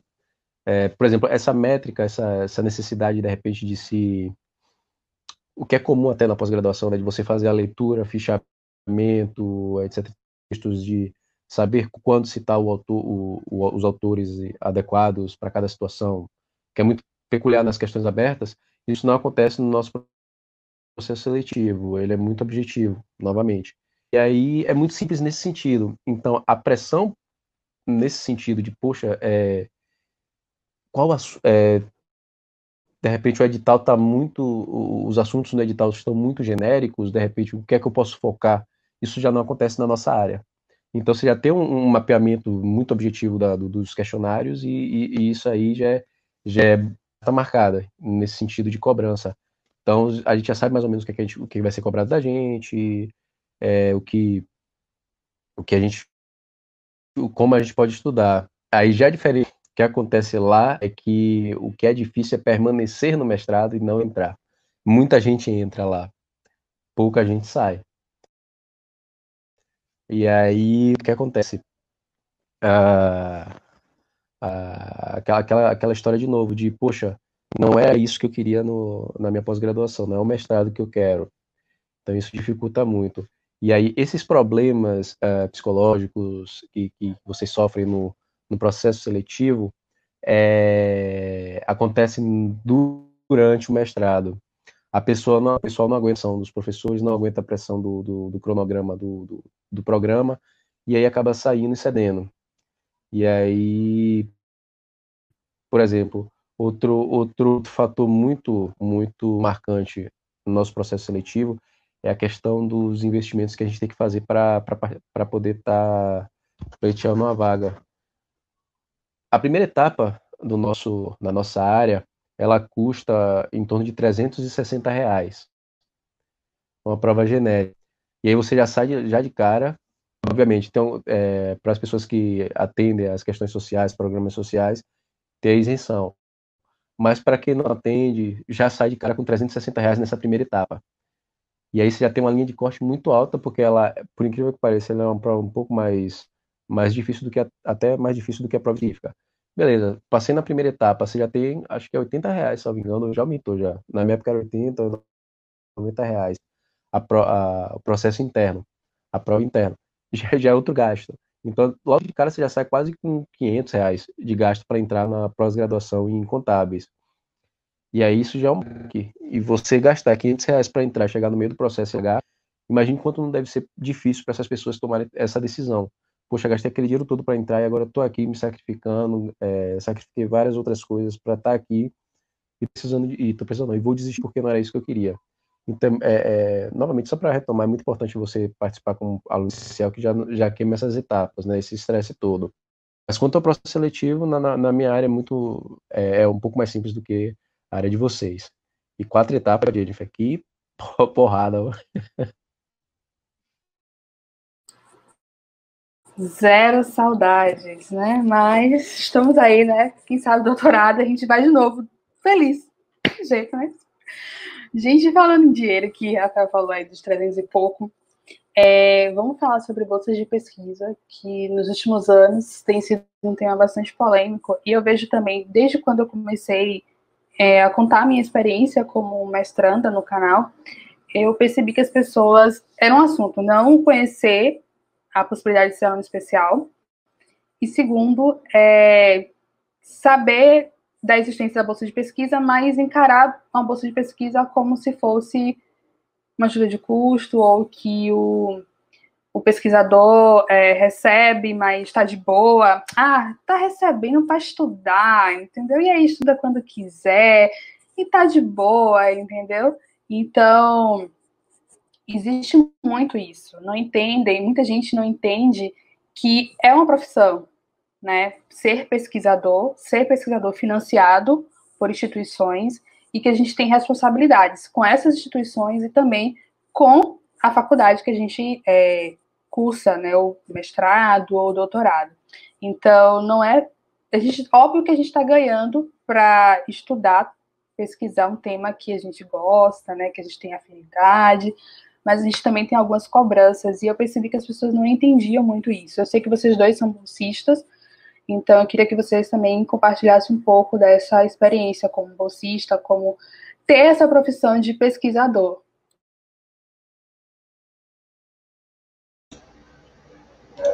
Então, é bom você falar sobre essa, essa questão do, da profissão, porque realmente eu vejo, a gente, eu vejo com meu pai, né?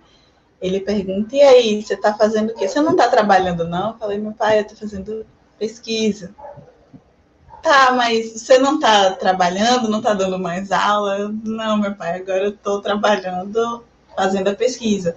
E aí a ideia de, de quem não tem contato, eu não falo nem dos mais velhos, a ideia de quem não tem mesmo esse contato íntimo com, com a academia é de que se você está recebendo um dinheiro e você está em casa, você ah, tá de boa. Mas às vezes às vezes eu preferi. Não, não vou falar isso, não. Eu ia falar, às vezes eu, eu preferia estar tá dando aula. Mas. Não que eu preferia estar tá dando aula no lugar de, de ser bolsista. Mas eu gosto muito mais de estar em sala de aula do que de alguns processos da, da pesquisa. Eu amo a, a questão da coleta de dados, de participar de eventos, adoro participar de eventos, porque a gente, a gente conhece muita gente.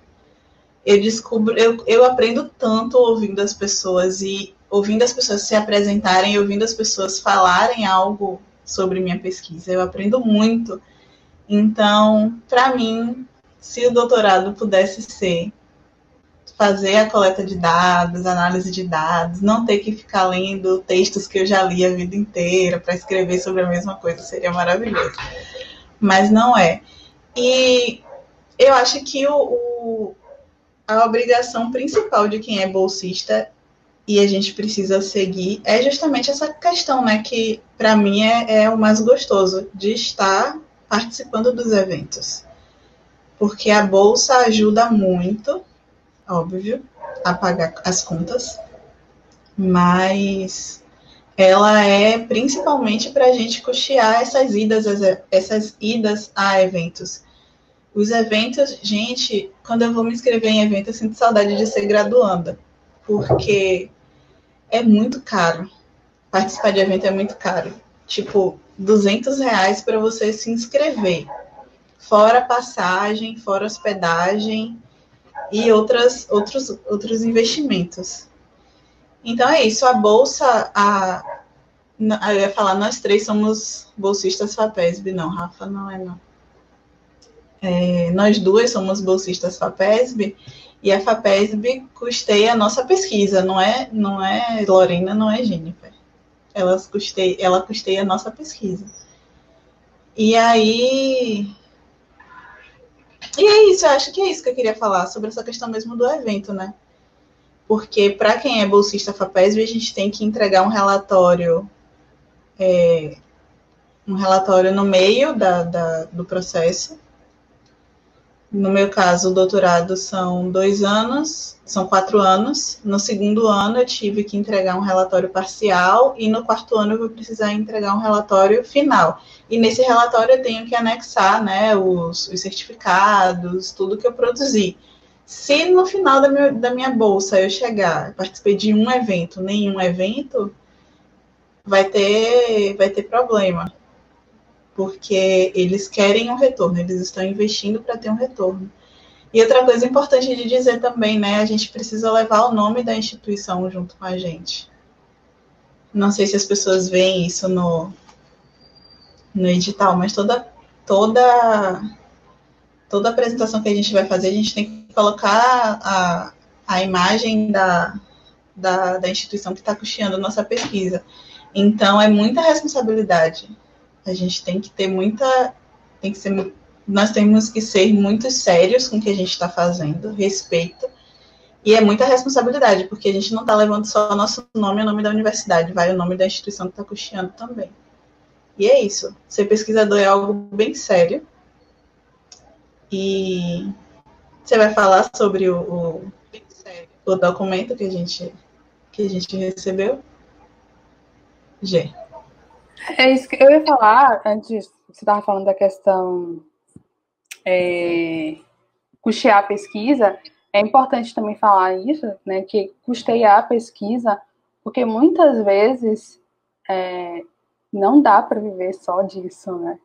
Tipo, quem não tem um apoio familiar, quem não consegue manter um trabalho freela, que esteja atrelado, inclusive, ao processo de pesquisa, como professor, revisor de texto, alguma coisa nesse sentido, fica muito difícil para se manter, porque a gente sabe que a gente vive num país caro, né?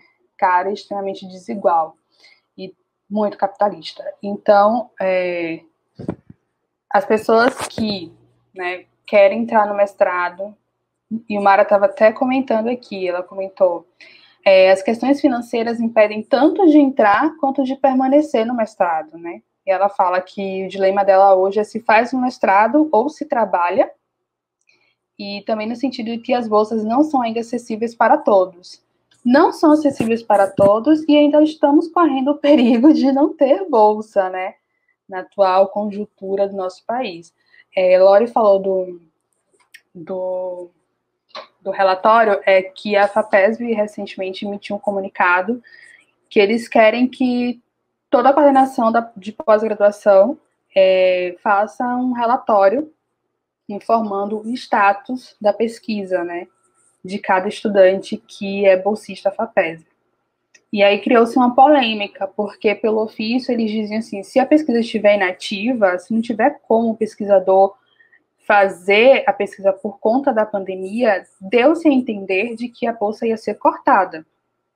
Então, imagine, corta-se a bolsa, a pessoa que, né, muita gente tem esse apenas esse, essa renda atual, ainda mais neste momento, né, que está impossível frila ou qualquer outra coisa, porque tá, tá difícil para todo mundo. Então, se corta a bolsa, eu acho que corta até a expectativa do pesquisador de continuar, porque, como o Ilmara falou, é, a gente está no mestrado, tem custeio de tudo, gente. É uma xerox, hoje em dia, uma internet boa, um computador bom, né, para você trabalhar, fazer sua pesquisa, é, locomoção e tudo mais. Comer, né? Comer, cuidar da saúde física e da saúde mental. Então, são muitas questões. É, eu acho que muita gente não conhece ainda a importância dessas bolsas para o país, né? E é um assunto que deveria ser mais levado a sério, que as pessoas deveriam apoiar mais. A educação como um todo, né?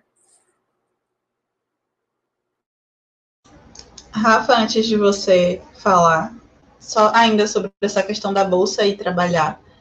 Para a gente ser bolsista, para a gente ser bolsista, a gente precisa não estar trabalhando de carteira assinada. Então, muita gente tem realmente esse dilema, que nem a, a Yumara falou, né? De ou você está trabalhando ou você está fazendo mestrado. Porque você trabalhar e fazer o mestrado é difícil. E você, se você for bolsista, você precisa lidar com, com os freela mesmo. É tudo é tudo no informal, porque senão você corre o risco. Eu, eu achava que fosse mito, mas eu conheci uma pessoa que fez um freela, que tinha que assinar contrato, só que aí ela se ferrou, porque como ela assinou contrato, era, era alguma coisa em relação às empresas lá, e deu como se ela tivesse com um trabalho com trabalho fixo, né, remunerado durante um período, e ela teve que devolver todo o dinheiro da bolsa com juros. Então tomem cuidado com isso também. Fale, Rafa.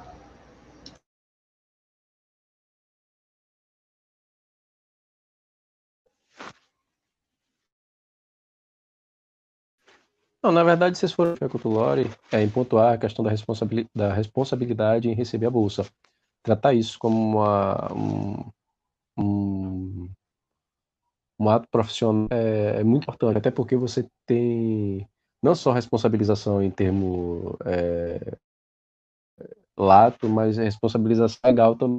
Se você cumpre os prazos, não cumpre o que é determinado pelo, pelo que é estabelecido no, no contrato entre você e a Fundação é, de Amparo à Pesquisa, é, você responde. Né? Até então, administrativamente, dependendo da gravidade, pode até é, ter uma possibilidade, talvez, de penal. É... O que acontece? Ah, eu sou, sou bolsista CAPES e, e essa situação da bolsa, é, Jennifer, também foi quase me tirou da. É, quando eu estava participando no processo seletivo lá no final da minha, no meu último semestre da graduação, eu me projetei financeiramente para ser, para juntar uma grana durante seis meses é, primeiro semestre, pelo menos, da, do mestrado, uh, tranquilo, no sentido financeiro. Após esses seis meses, eu ia ver que, no que ia dar.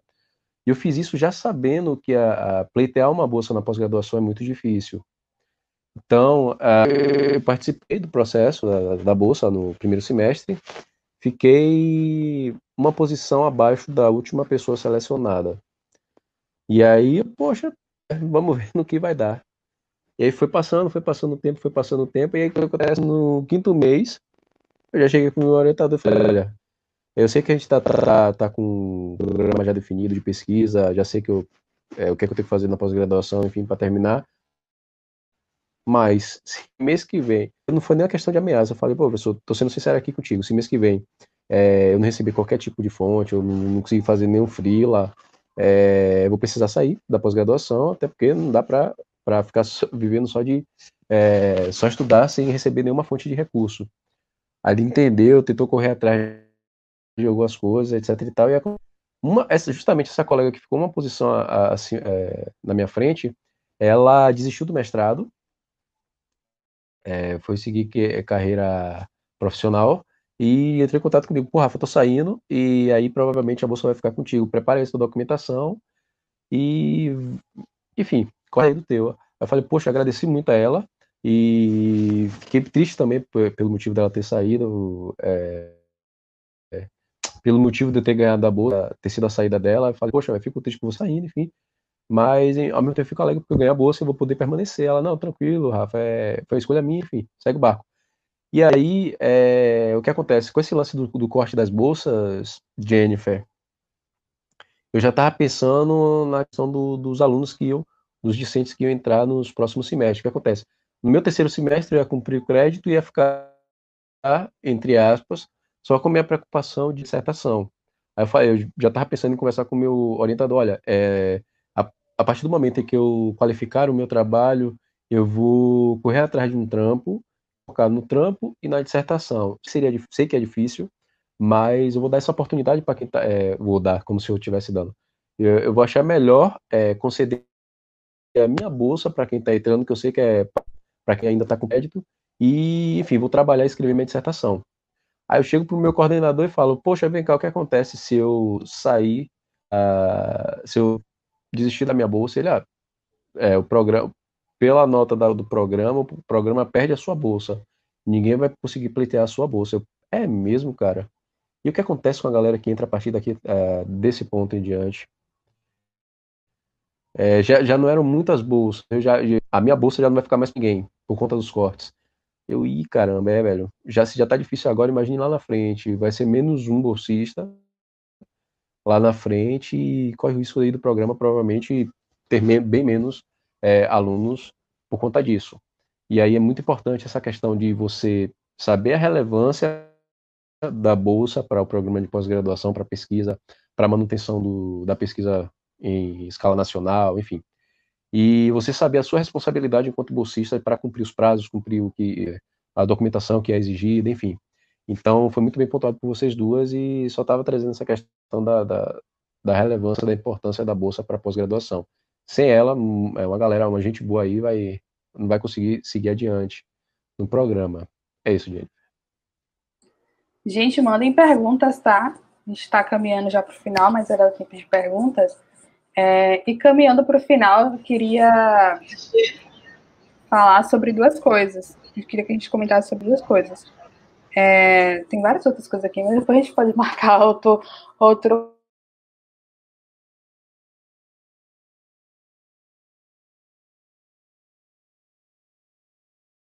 Eu caí? A gente caiu? Agora voltou. Voltou?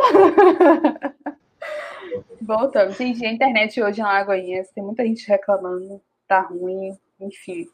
Mas vamos aqui seguir forte. Vou repetir, caso não sei se foi ao ar. É, mandem perguntas, a gente está chegando já ao finalzinho para finalizar, mas mandem perguntas. E para finalizar, eu queria que a gente comentasse sobre dois assuntos que eu acho muito importante, muito importantes, que é a questão que existe um clima tóxico na academia e que esse clima tóxico é o que tem gerado, assim, a gente vive em um país, numa atualidade, numa contemporaneidade que é doente mental falando, né? Doente mental no sentido de que a saúde mental anda fragilizada no, no contexto geral, não apenas é, no contexto da, da vida acadêmica, né? Mas falando aqui, já que é o nosso recorte, que a gente comentasse a importância da saúde mental na, na vida acadêmica e sobre esse clima tóxico que é o que fragiliza essa saúde mental. Rafa, pode falar antes. Eu acho que você fala você fala menos emocional dessa parte do que eu. Mas antes eu só queria falar sobre a questão da bolsa Teve, teve, um, teve um processo quando eu, eu passei na, na bolsa lá, na, lá em letras, e essa questão que Rafa falou, né? Se, se, por exemplo, eu consegui a bolsa e aí por algum motivo eu precisei abandonar. A, se a pessoa que pegou a bolsa da, dessa segunda vez precisar abandonar, não fica para ninguém, porque já mudou duas vezes de já, já foi de duas pessoas, a terceira não tem mais. E aí, se, como o Rafa falou, se, se o, o programa devolve uma bolsa, a instituição entende que aquele programa está com bolsa sobrando. E aí diminui a quantidade de bolsas para aquele programa. E as bolsas já são poucas. E todo o dilema foi esse, porque teve uma confusão em relação ao edital, não dá para falar sobre isso aqui, muita coisa teve uma confusão em relação ao edital quando eu, quando eu passei. E aí uma pessoa já tinha, de, já tinha perdido a bolsa e tido, sido obrigada a passar para outra. E não cancelaram o edital por conta disso, senão a gente ia perder uma bolsa e ia dar da zebra. Mas fale aí, Rafa. Depois eu falo sobre a questão emocional.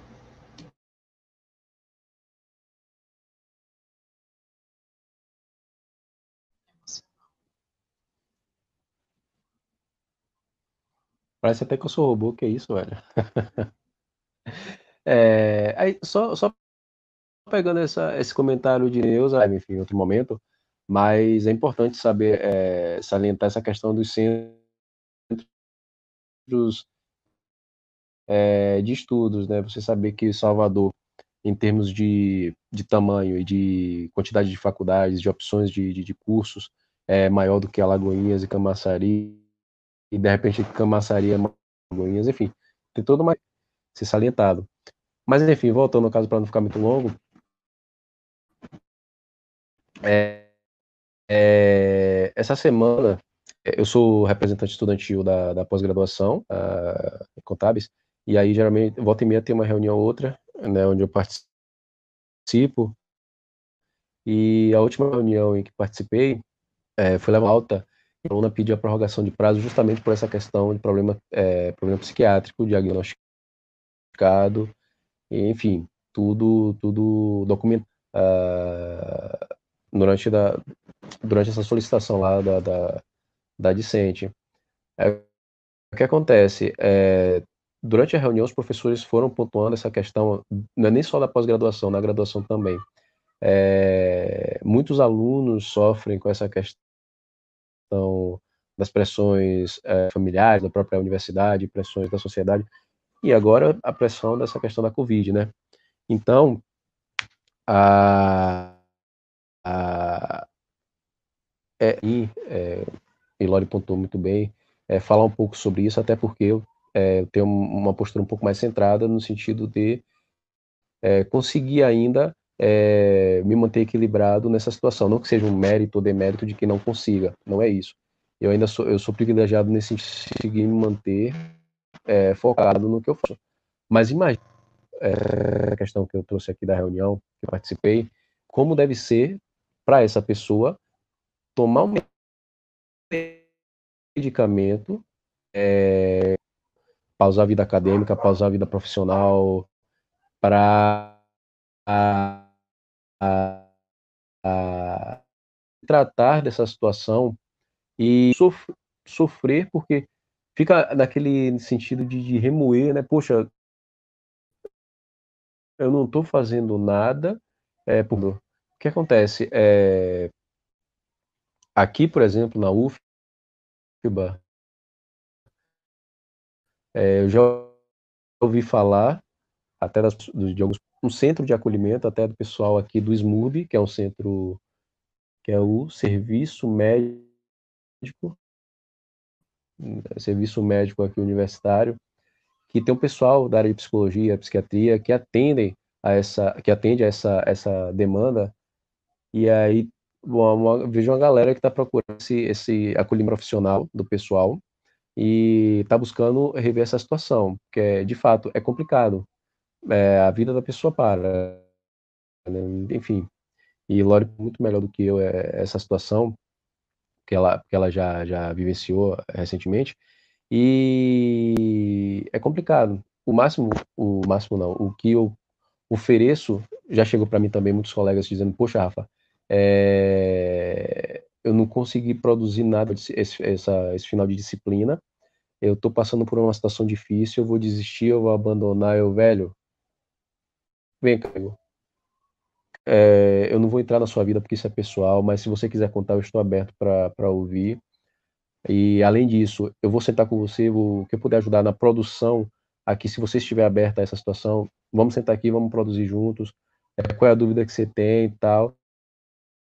Chegou ao ponto de uma semana, duas semanas depois, a, a mim me agradece até hoje, toda vez que entra, pô, Rafa, bom dia, muito obrigado por, por, por, por isso, por aquilo. Poxa, velho, é o mínimo que eu posso fazer.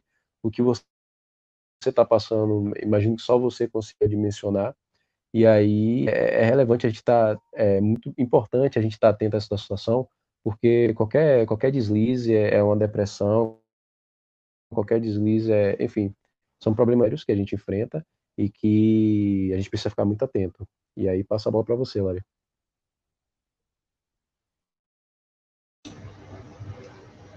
Então, é, é isso, né? Eu tenho transtorno de, de ansiedade generalizada diagnosticado, né?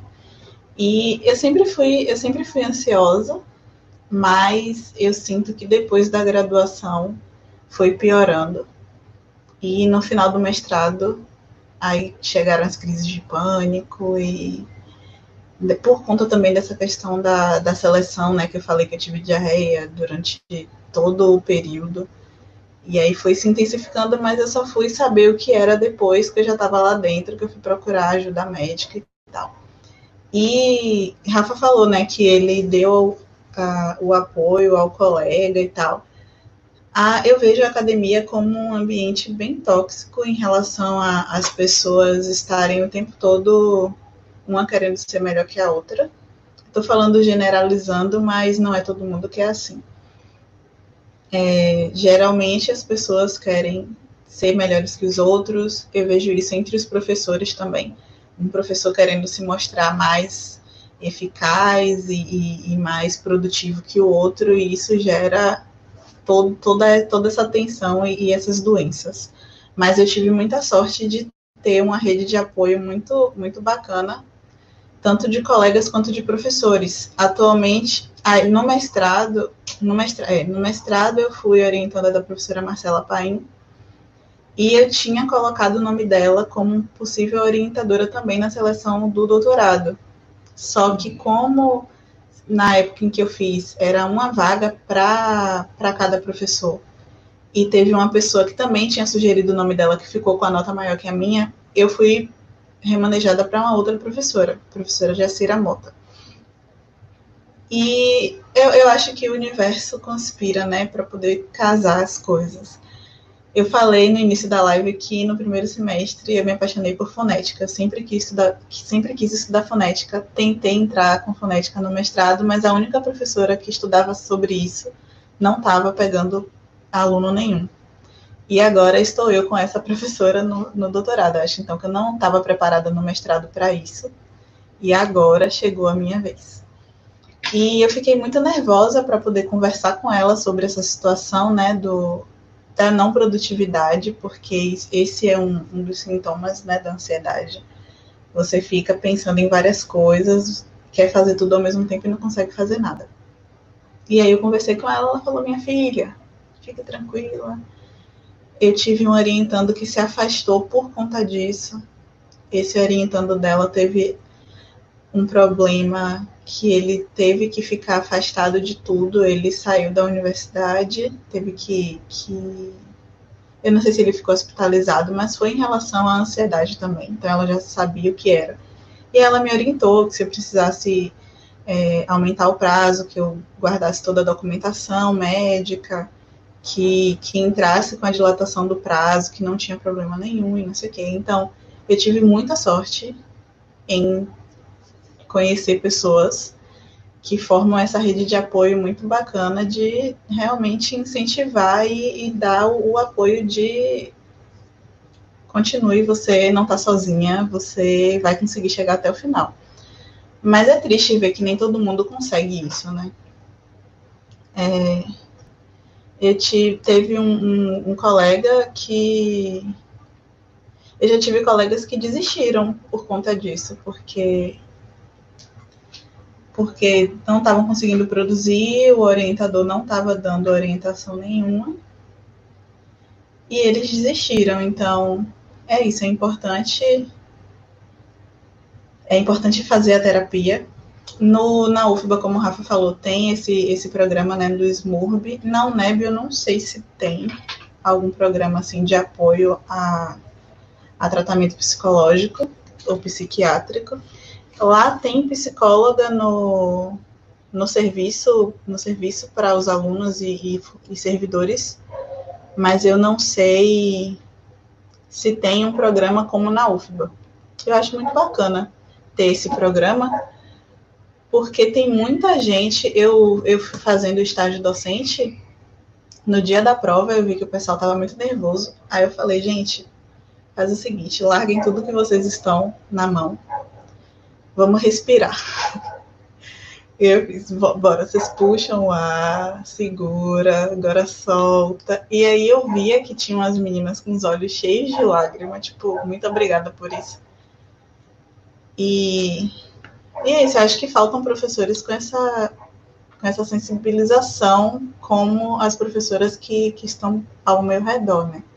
Vou parar de falar, que senão eu vou me emocionar. Pronto. Ô, Lori, é, acho que a gente, quando a gente fala, assim, saúde mental, cuidado com a saúde mental e também o ambiente tóxico, eu acho que duas coisas são muito importantes que vocês dois pontuaram, que é uma boa relação com o orientador, com a orientadora, ver aquela pessoa não é, como alguém que está ali só para te criticar, dizer que você está fazendo certo, que você está fazendo errado, mas um parceiro mesmo da sua pesquisa.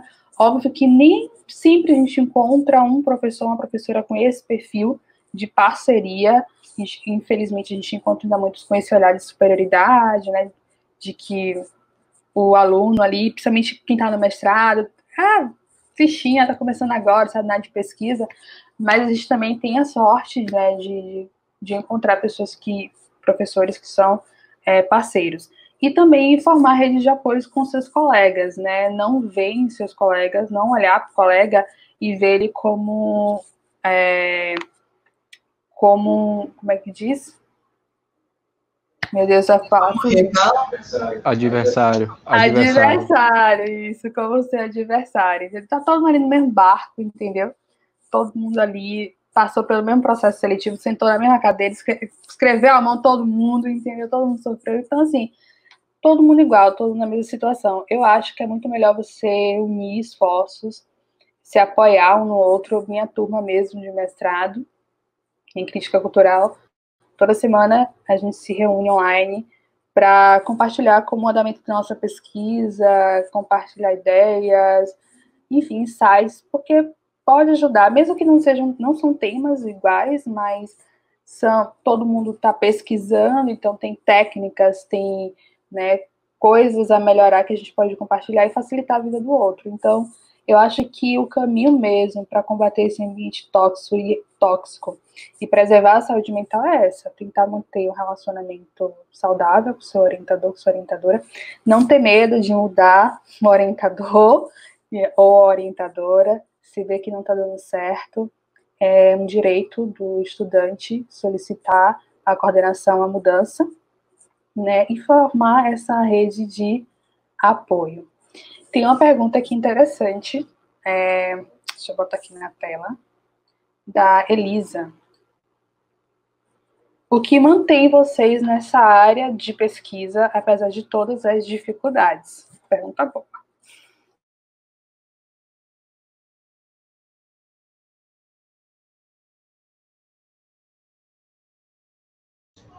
Quem começa? Eu? Ah, Pode tá. ser. É, você falou sobre a questão de não ter medo de mudar, não ter medo e também de falar que você não está conseguindo fazer a pesquisa e por que você não está conseguindo fazer a pesquisa. Porque eu acho que se você começa a dizer, ah, é, inventar desculpas, é pior. Porque a professora não vai saber realmente o que é está acontecendo com você e você vai ficar enrolando, enrolando e acaba se enrolando também sem conseguir resolver. Tipo, para mim, abrir o jogo para minha orientadora e falar, professora, eu tô com alguns problemas, tenho ansiedade, não tô conseguindo produzir por conta disso, disso, aquilo. Poxa, me ajudou até, até a sair dessa, dessa trava. Porque ter o apoio dela me ajudou muito a sair dessa trava. Então, o que, me, o que me mantém nessa área de pesquisa, apesar de todas as dificuldades, é porque, como eu também já falei na live, né? Eu amo estar em sala de aula e trocar experiências com outras pessoas.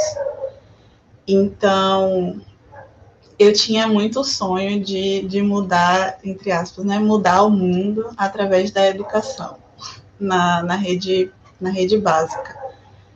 Mas quando eu dei minha primeira aula, no, quando eu dei a minha aula para minha primeira turma de graduação, eu vi que era na graduação que eu queria estar.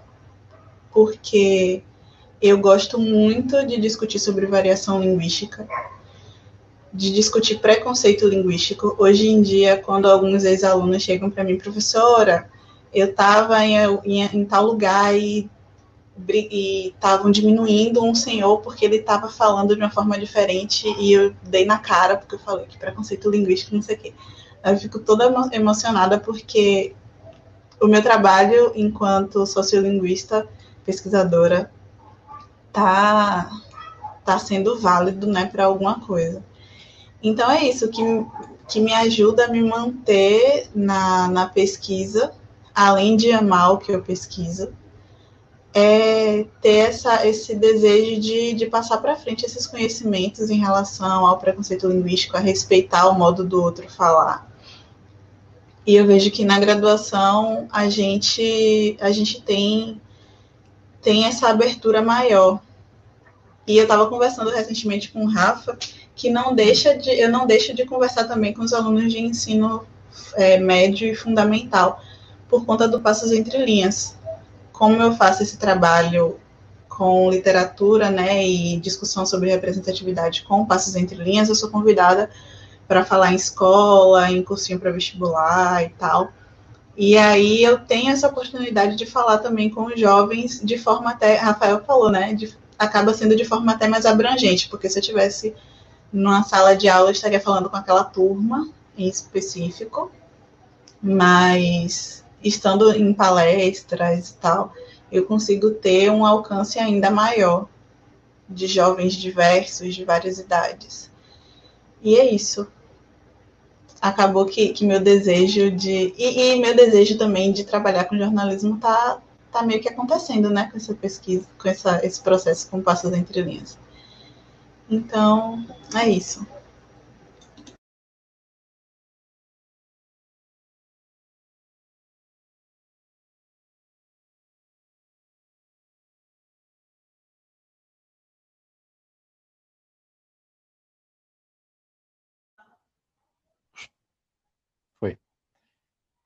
Pronto. É, Elisa.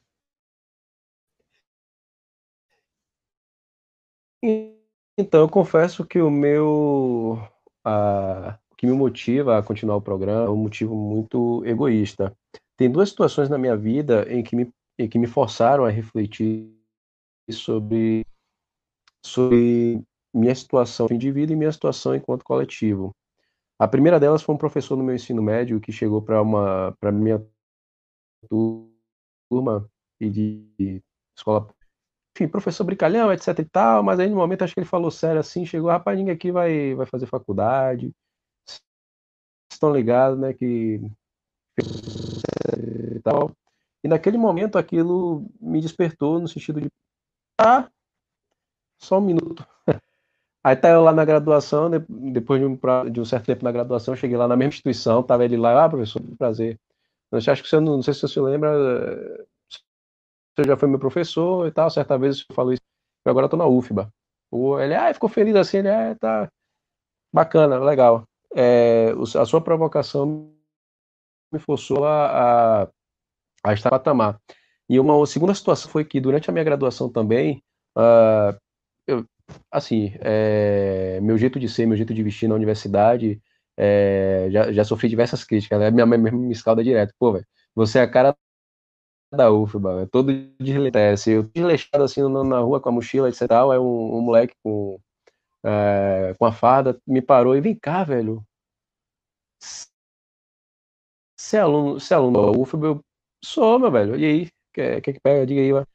Pô, velho, como é, como é a graduação? Como é, como é a universidade, bicho? Poxa, é muito difícil, etc. Velho, não é, velho. Não é no sentido de, é, a, sem ignorar as suas dificuldades, é, imagino que você deve ter muitas dificuldades.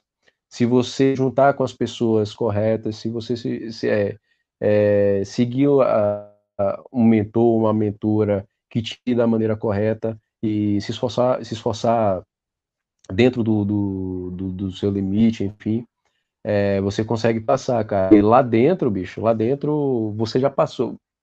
Tendo a dificuldade que você tem, passando pela universidade, passando por esse vestibular, você consegue, cara. Você, você vai ao fim. E aí isso também, isso também me, me serviu como, como, como força para continuar o que eu estava fazendo. Porque a partir desse momento, o primeiro da minha família a entrar numa universidade, e aí outra, é, minhas primas, minha irmã começaram na faculdade também, vendo esse movimento, e provavelmente eu sou o primeiro na pós-graduação da minha família também. A partir disso, talvez eu sirva de inspiração para alguém e, e isso me, me, fortalece também, né? A partir de, de algumas provocações, é, outras provocações que eu já recebi agora na pós-graduação recentemente, recentemente não, no primeiro semestre, de, por exemplo, professor limitado e tal, e que isso que aquilo, toda aquela crítica, toda aquela pressão, vindo de cima para baixo. Aí eu tá bacana, velho. Eu no contexto sei naquele momento, imaginei certo, e no final da disciplina chegou, falar, pô, velho, bora escrever um artigo, etc e tal, eu, poxa, agradeço muito sua procura, mas é, vou declinar, enfim, por isso, isso, isso e aquilo. Aí o que acontece? São, são essas provocações que a gente vai ouvindo na, na, na nossa frente que vai nos, nos fortalecer, pelo menos para mim, vai me fortalecendo assim e saber que de alguma forma eu estou servindo de inspiração para alguém. Toda vez meus primos que, que foram criados comigo como irmãos, enfim, chegam para mim, pô, Rafa, tá, você é inteligente ou não, mas você também é inteligente, é, você consegue, você vai conseguir, vai correr atrás. Então não me veja como algo distante, me veja como algo muito próximo.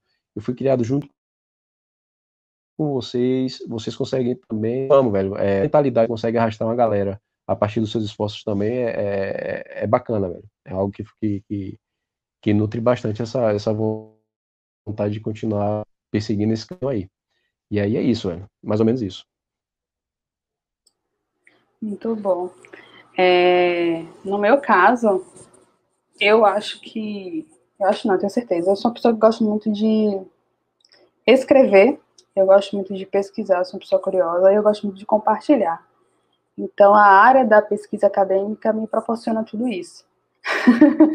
é, me proporciona tudo isso. A gente está em mesmo, mesmo que muitas vezes em um grupo pequeno, ali no grupo de estudo, no grupo de pesquisa, a gente está sempre ali em movimento, lendo, discutindo, debatendo, trocando ideia, é, e eu gosto muito disso, né?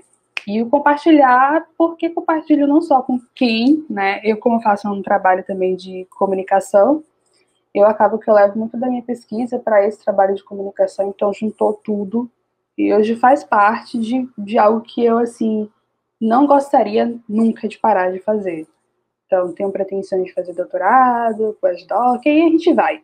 Porque eu acho que é, a academia, com todos os problemas, a gente sabe que tem muitos problemas, no saber hegemônico e etc., é, é um espaço ainda que promove esse debate, debates atuais, né? Então, a gente está sempre ali em constante atualização na nossa área, com contato com pessoas de diversos lugares do mundo, né? A gente pode dizer assim, professores, pesquisadores, então a gente está sempre ali. Então, para quem gosta muito de conhecimento, de escrita, de troca, é assim uma área é, muito boa para isso, para atender essa expectativa. É por isso que eu continuo. Demorei muito, porque eu fiquei 10 anos afastada da pesquisa, da, da universidade, mas quando eu voltei, eu falei, é aqui que eu me sinto bem também. Então eu quero continuar. É, tem outras perguntas aqui. É, vocês acham que vale a pena fazer doutorado aqui no Brasil? Ainda vale a pena, né? Fazer doutorado aqui no Brasil? Na minha área, sim. Eu acredito que na, na, na área de letras vale a pena. E eu sou de. É, é, letras ainda tem esse recorte, né? Letras, vernáculas, inglês, espanhol, enfim.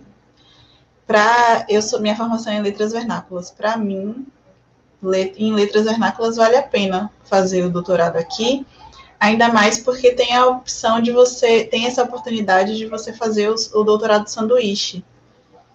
Então, você pode fazer parte do seu doutorado no Brasil e submeter sua, sua pesquisa a um edital para poder fazer parte dessa pesquisa também no exterior.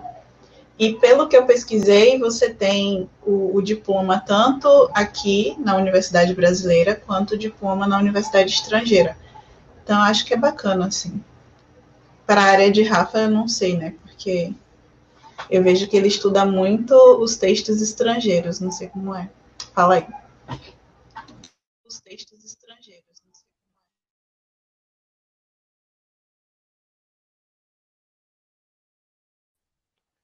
Deixa eu ver. Não, claro, é, Neuza vale muito, vale muito, principalmente quando você tem um fator limitante, é, que é a questão financeira. Eu financeira, mas também as qualidades dos nossos programas de uh, pós-graduação, doutorado, enfim, também são muito bons, né?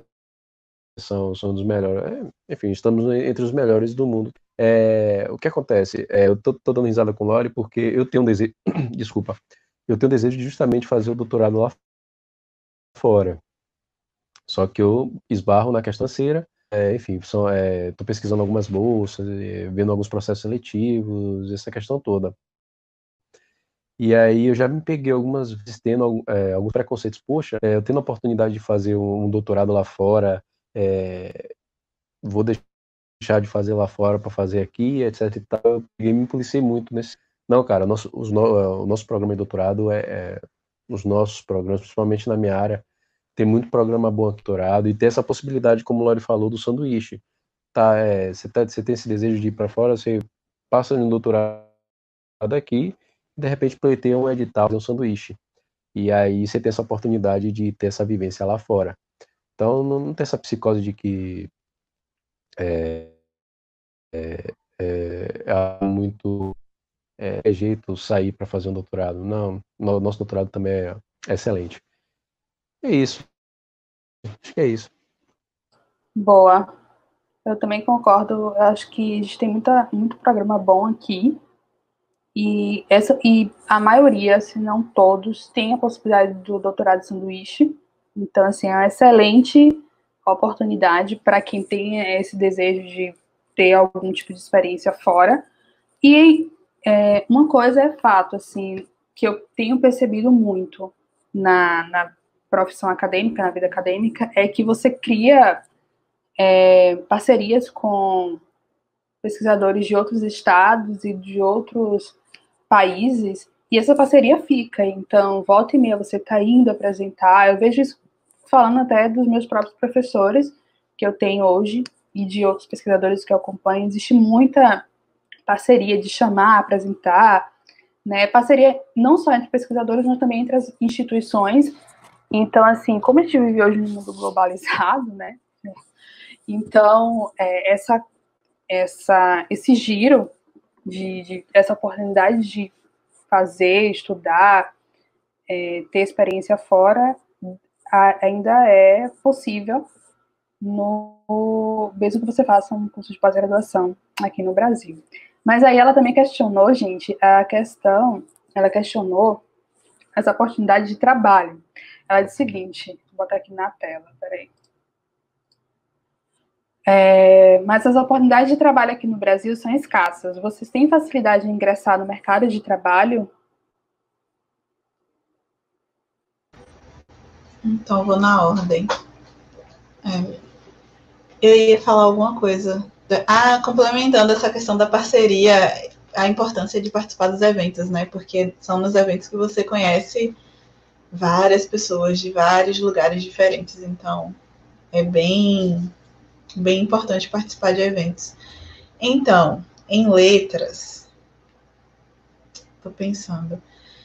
Essa questão da oportunidade de trabalho, eu acho, eu acho que foi interessante vir para a live essa pergunta, porque a gente tem muita ideia de que a pessoa que é formada em letras só pode, só vai trabalhar ensinando, dando aula. Eu sou formada em licenciatura e desde que eu me formei, as minhas experiências em dar aula foram no, nas tutorias, né? Porque quando eu terminei o mestrado eu também não consegui encontrar emprego de carteira assinada. Mas também foi porque eu terminei, o, eu defendi a, a dissertação em abril, e aí todo o processo seletivo das escolas já tinham sido feitos também. Então eu não consegui ingressar numa escola para lecionar. E aí eu fui correr para a tutoria de novo, para dar aula de reforço e fazer revisão. Algumas pessoas não, não têm ideia, né, que nós formados em letras podemos trabalhar com revisão, revisão de, de redação, revisão de, de texto acadêmico. E aí eu consigo trabalhos assim, freelancers. Mas para entrar no mercado de trabalho com carteira assinada, ainda não.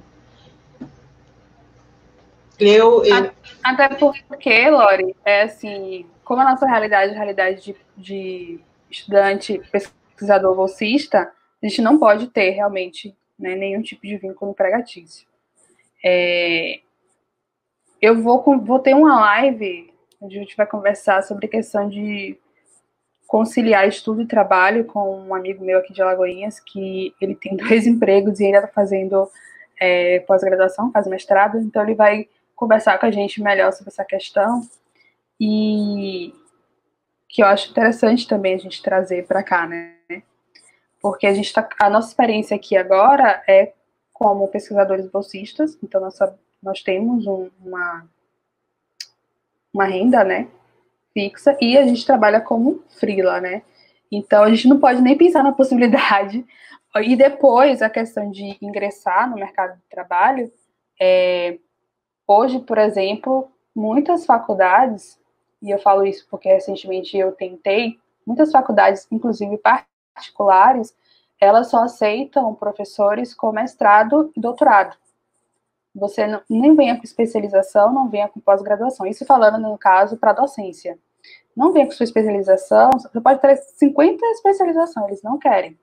Eles querem que tenha já mestrado, nem é mestrando, né, status atual. É mestrado concluído, já com pleno doutorado. Então, assim, quando eles veem seu currículo lá, tem, então é uma oportunidade. Isso falando na questão da, da docência, né? E para a questão de, de, de empresas, é, algumas empresas é, veem né, como atualização de currículo a questão do mestrado e doutorado, isso também conta né, em vários processos seletivos. É... Sim, minha, minha esperança é que quando eu concluir o, o doutorado eu consiga um emprego por conta do, dos títulos, né? Esse investimento, que é um investimento de tempo e de dinheiro também, né? Esse investimento que eu estou fazendo para minha formação acadêmica é para tentar é para tentar conseguir algo melhor também em relação a, a emprego. É para tentar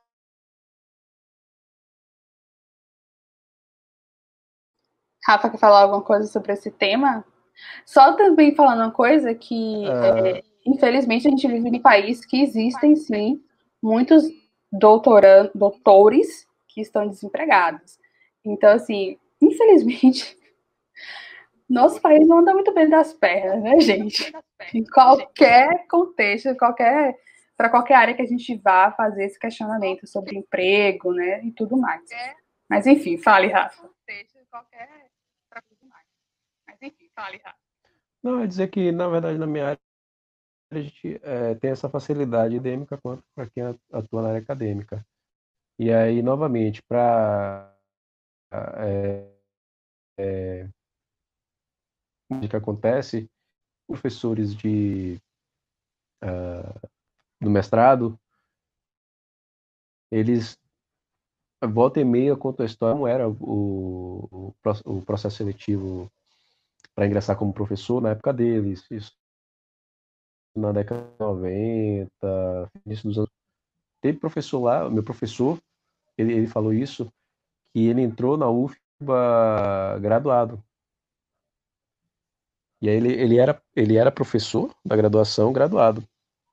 E aí você vê como, como as coisas são. Naquela época, acho que até hoje, acho que na, mais na área de vocês, né? é, o título de mestre já não cabe mais, é, já, não, já não é muito. Já é o mínimo né, que, se, que, que se é quebrado. Na minha área está começando a se tornar agora essa questão do mestre ser algo mínimo. Mas até então é muito valorizado o título de mestre. Mas. E, se, você, se você for doutor da minha já foi. É, é muito bem abraçado pela, pela, pelo mercado de trabalho. Tanto na, na docência quanto, por exemplo, de repente prestar um serviço de consultoria. Então, se você tem esse título, é, o prestígio vai lá em cima. É, é, é essa questão de trabalho na minha área é um pouco mais, mais fácil, que é uma, é uma agrada.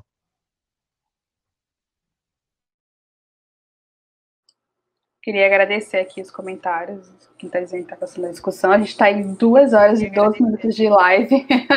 Nem eu acredito que a gente está com tanto tempo aqui. Mas duas pessoas, né? Estamos três, ou melhor, três pessoas conversando e mais a galera que está acompanhando a gente. Então, realmente, muita coisa para conversar. Vou só ler o comentário de Júlia e aí a gente entra realmente para finalizar. Júlia está aqui falando a questão, né? No mundo pós-pandemia, a realidade dos pesquisadores será ainda mais difícil, principalmente no interior do estado. Na verdade, já está difícil agora, né? que a gente corre risco da bolsa, quem é pesquisador bolsista, Júlia também é, corre o risco de ter a bolsa cortada, porque eles podem entender que a nossa pesquisa está parada, né, que a gente não está aí na campo, coisas do tipo. Então já está difícil. Tem que ter muito amor, muito jogo de cintura, muita paciência, né?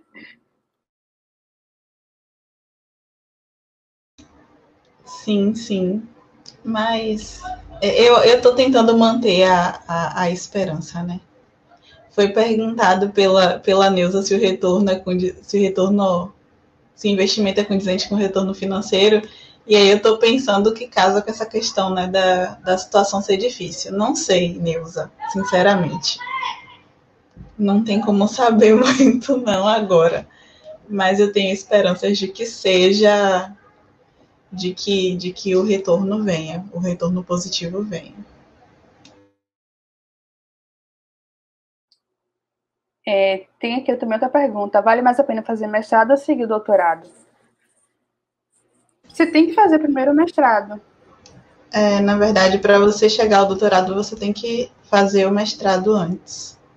O que acontece, Laura, eu não sei se você já conhece alguém que passou por isso, é que quando você vai qualificar, é, no, no mestrado, você faz uma qualificação não sei o nome específico, mas é como se fosse uma qualificação banca é, para que você é, pule né, para o doutorado. Você não conclui o mestrado, na sua qualificação você já passa a cursar o doutorado, a depender do seu texto, enfim, se a universidade é, permitir.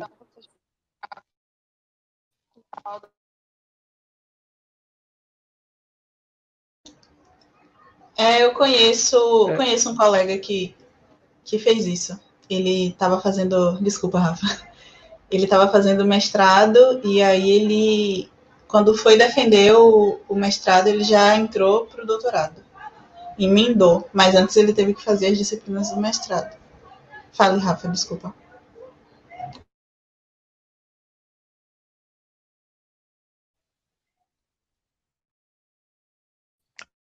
Não, nada demais. Vocês pontuaram bem as possibilidades de você, na, no momento da coleção, já pular essa etapa e partir para o doutorado.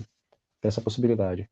Uh, uh, mas, salvo engano, acho que já. Enfim, não, não é nada oficial, mas já, já houve um burburinho de que tem essa possibilidade de pular para o doutorado, mas aí você tem que ser uma pessoa ponto fora da curva, no sentido de produção acadêmica, no sentido de já ter um conhecimento sobre a, a metodologia, enfim, a rotina é, de pesquisador. E aí, mas é, é algo muito ponto fora da curva mesmo. É, não é a realidade da população, do comportamento médio da população, né? Mas enfim. É isso. Gente, agora a gente vai encerrar. muito bom, muito bom mesmo conversar com vocês. É, teria ainda muito papo, muito papo, porque tanto o mestrado quanto o doutorado tem várias etapas que a gente passa e cada etapa é uma experiência única. A gente não comentou aqui, por exemplo, do estágio docente, então, talvez seria um outro momento para a gente conversar, porque, sem sombra de dúvida, é uma experiência única, principalmente para quem nunca é, pisou em sala de aula, né? E é uma etapa obrigatória. Então, a gente poderia falar da questão das mudanças de pesquisa, enfim, tem muita coisa para a gente conversar ainda. Então, eu quero muito agradecer Laura e Rafa por terem topado conversar, resenhar aqui comigo, todo mundo que ficou mais de duas horas aqui nos ouvindo conversar, muito obrigada a todo mundo é, os links né, para acompanhar o Passos Entre Linhas, que é o projeto de Lorene de Rafa, projeto de literatura, também que traz um pouco da cultura de Salvador, estão na caixa de informações do, do vídeo. Inclusive, se você ainda não curtiu esse vídeo, curta. Vixe, eu nem gosto de falar isso, mas a verdade é, é preciso curtir o vídeo, porque faz parte aí do jogo da, do algoritmo da rede social, então curta o vídeo se você ainda não curtiu. Lore, Rafa, deixem aí sua, sua mensagem final, né? Sua, sua dica final. Não, eu quero mesmo agradecer o convite, Gê. Muito obrigada. Foi muito bacana conversar com vocês. E eu digo que foi muito, foi muito importante ter essa conversa também, porque eu estava um pouco desmotivada por, por N motivos. Principalmente essa, essa, essa notificação né, da, da nossa da nossa instituição pagadora e tudo mais. Mas com essa conversa eu já estou bem mais animada. E acompanhem lá o Passos Entre Linhas se vocês gostam de literatura, de, de conversar sobre o processo de escrita, sobre viagem. Eu acho que é isso. Ah, eu não sei, eu, eu, não sei fazer meu. Eu, tô aprendendo a vender meu peixe ainda.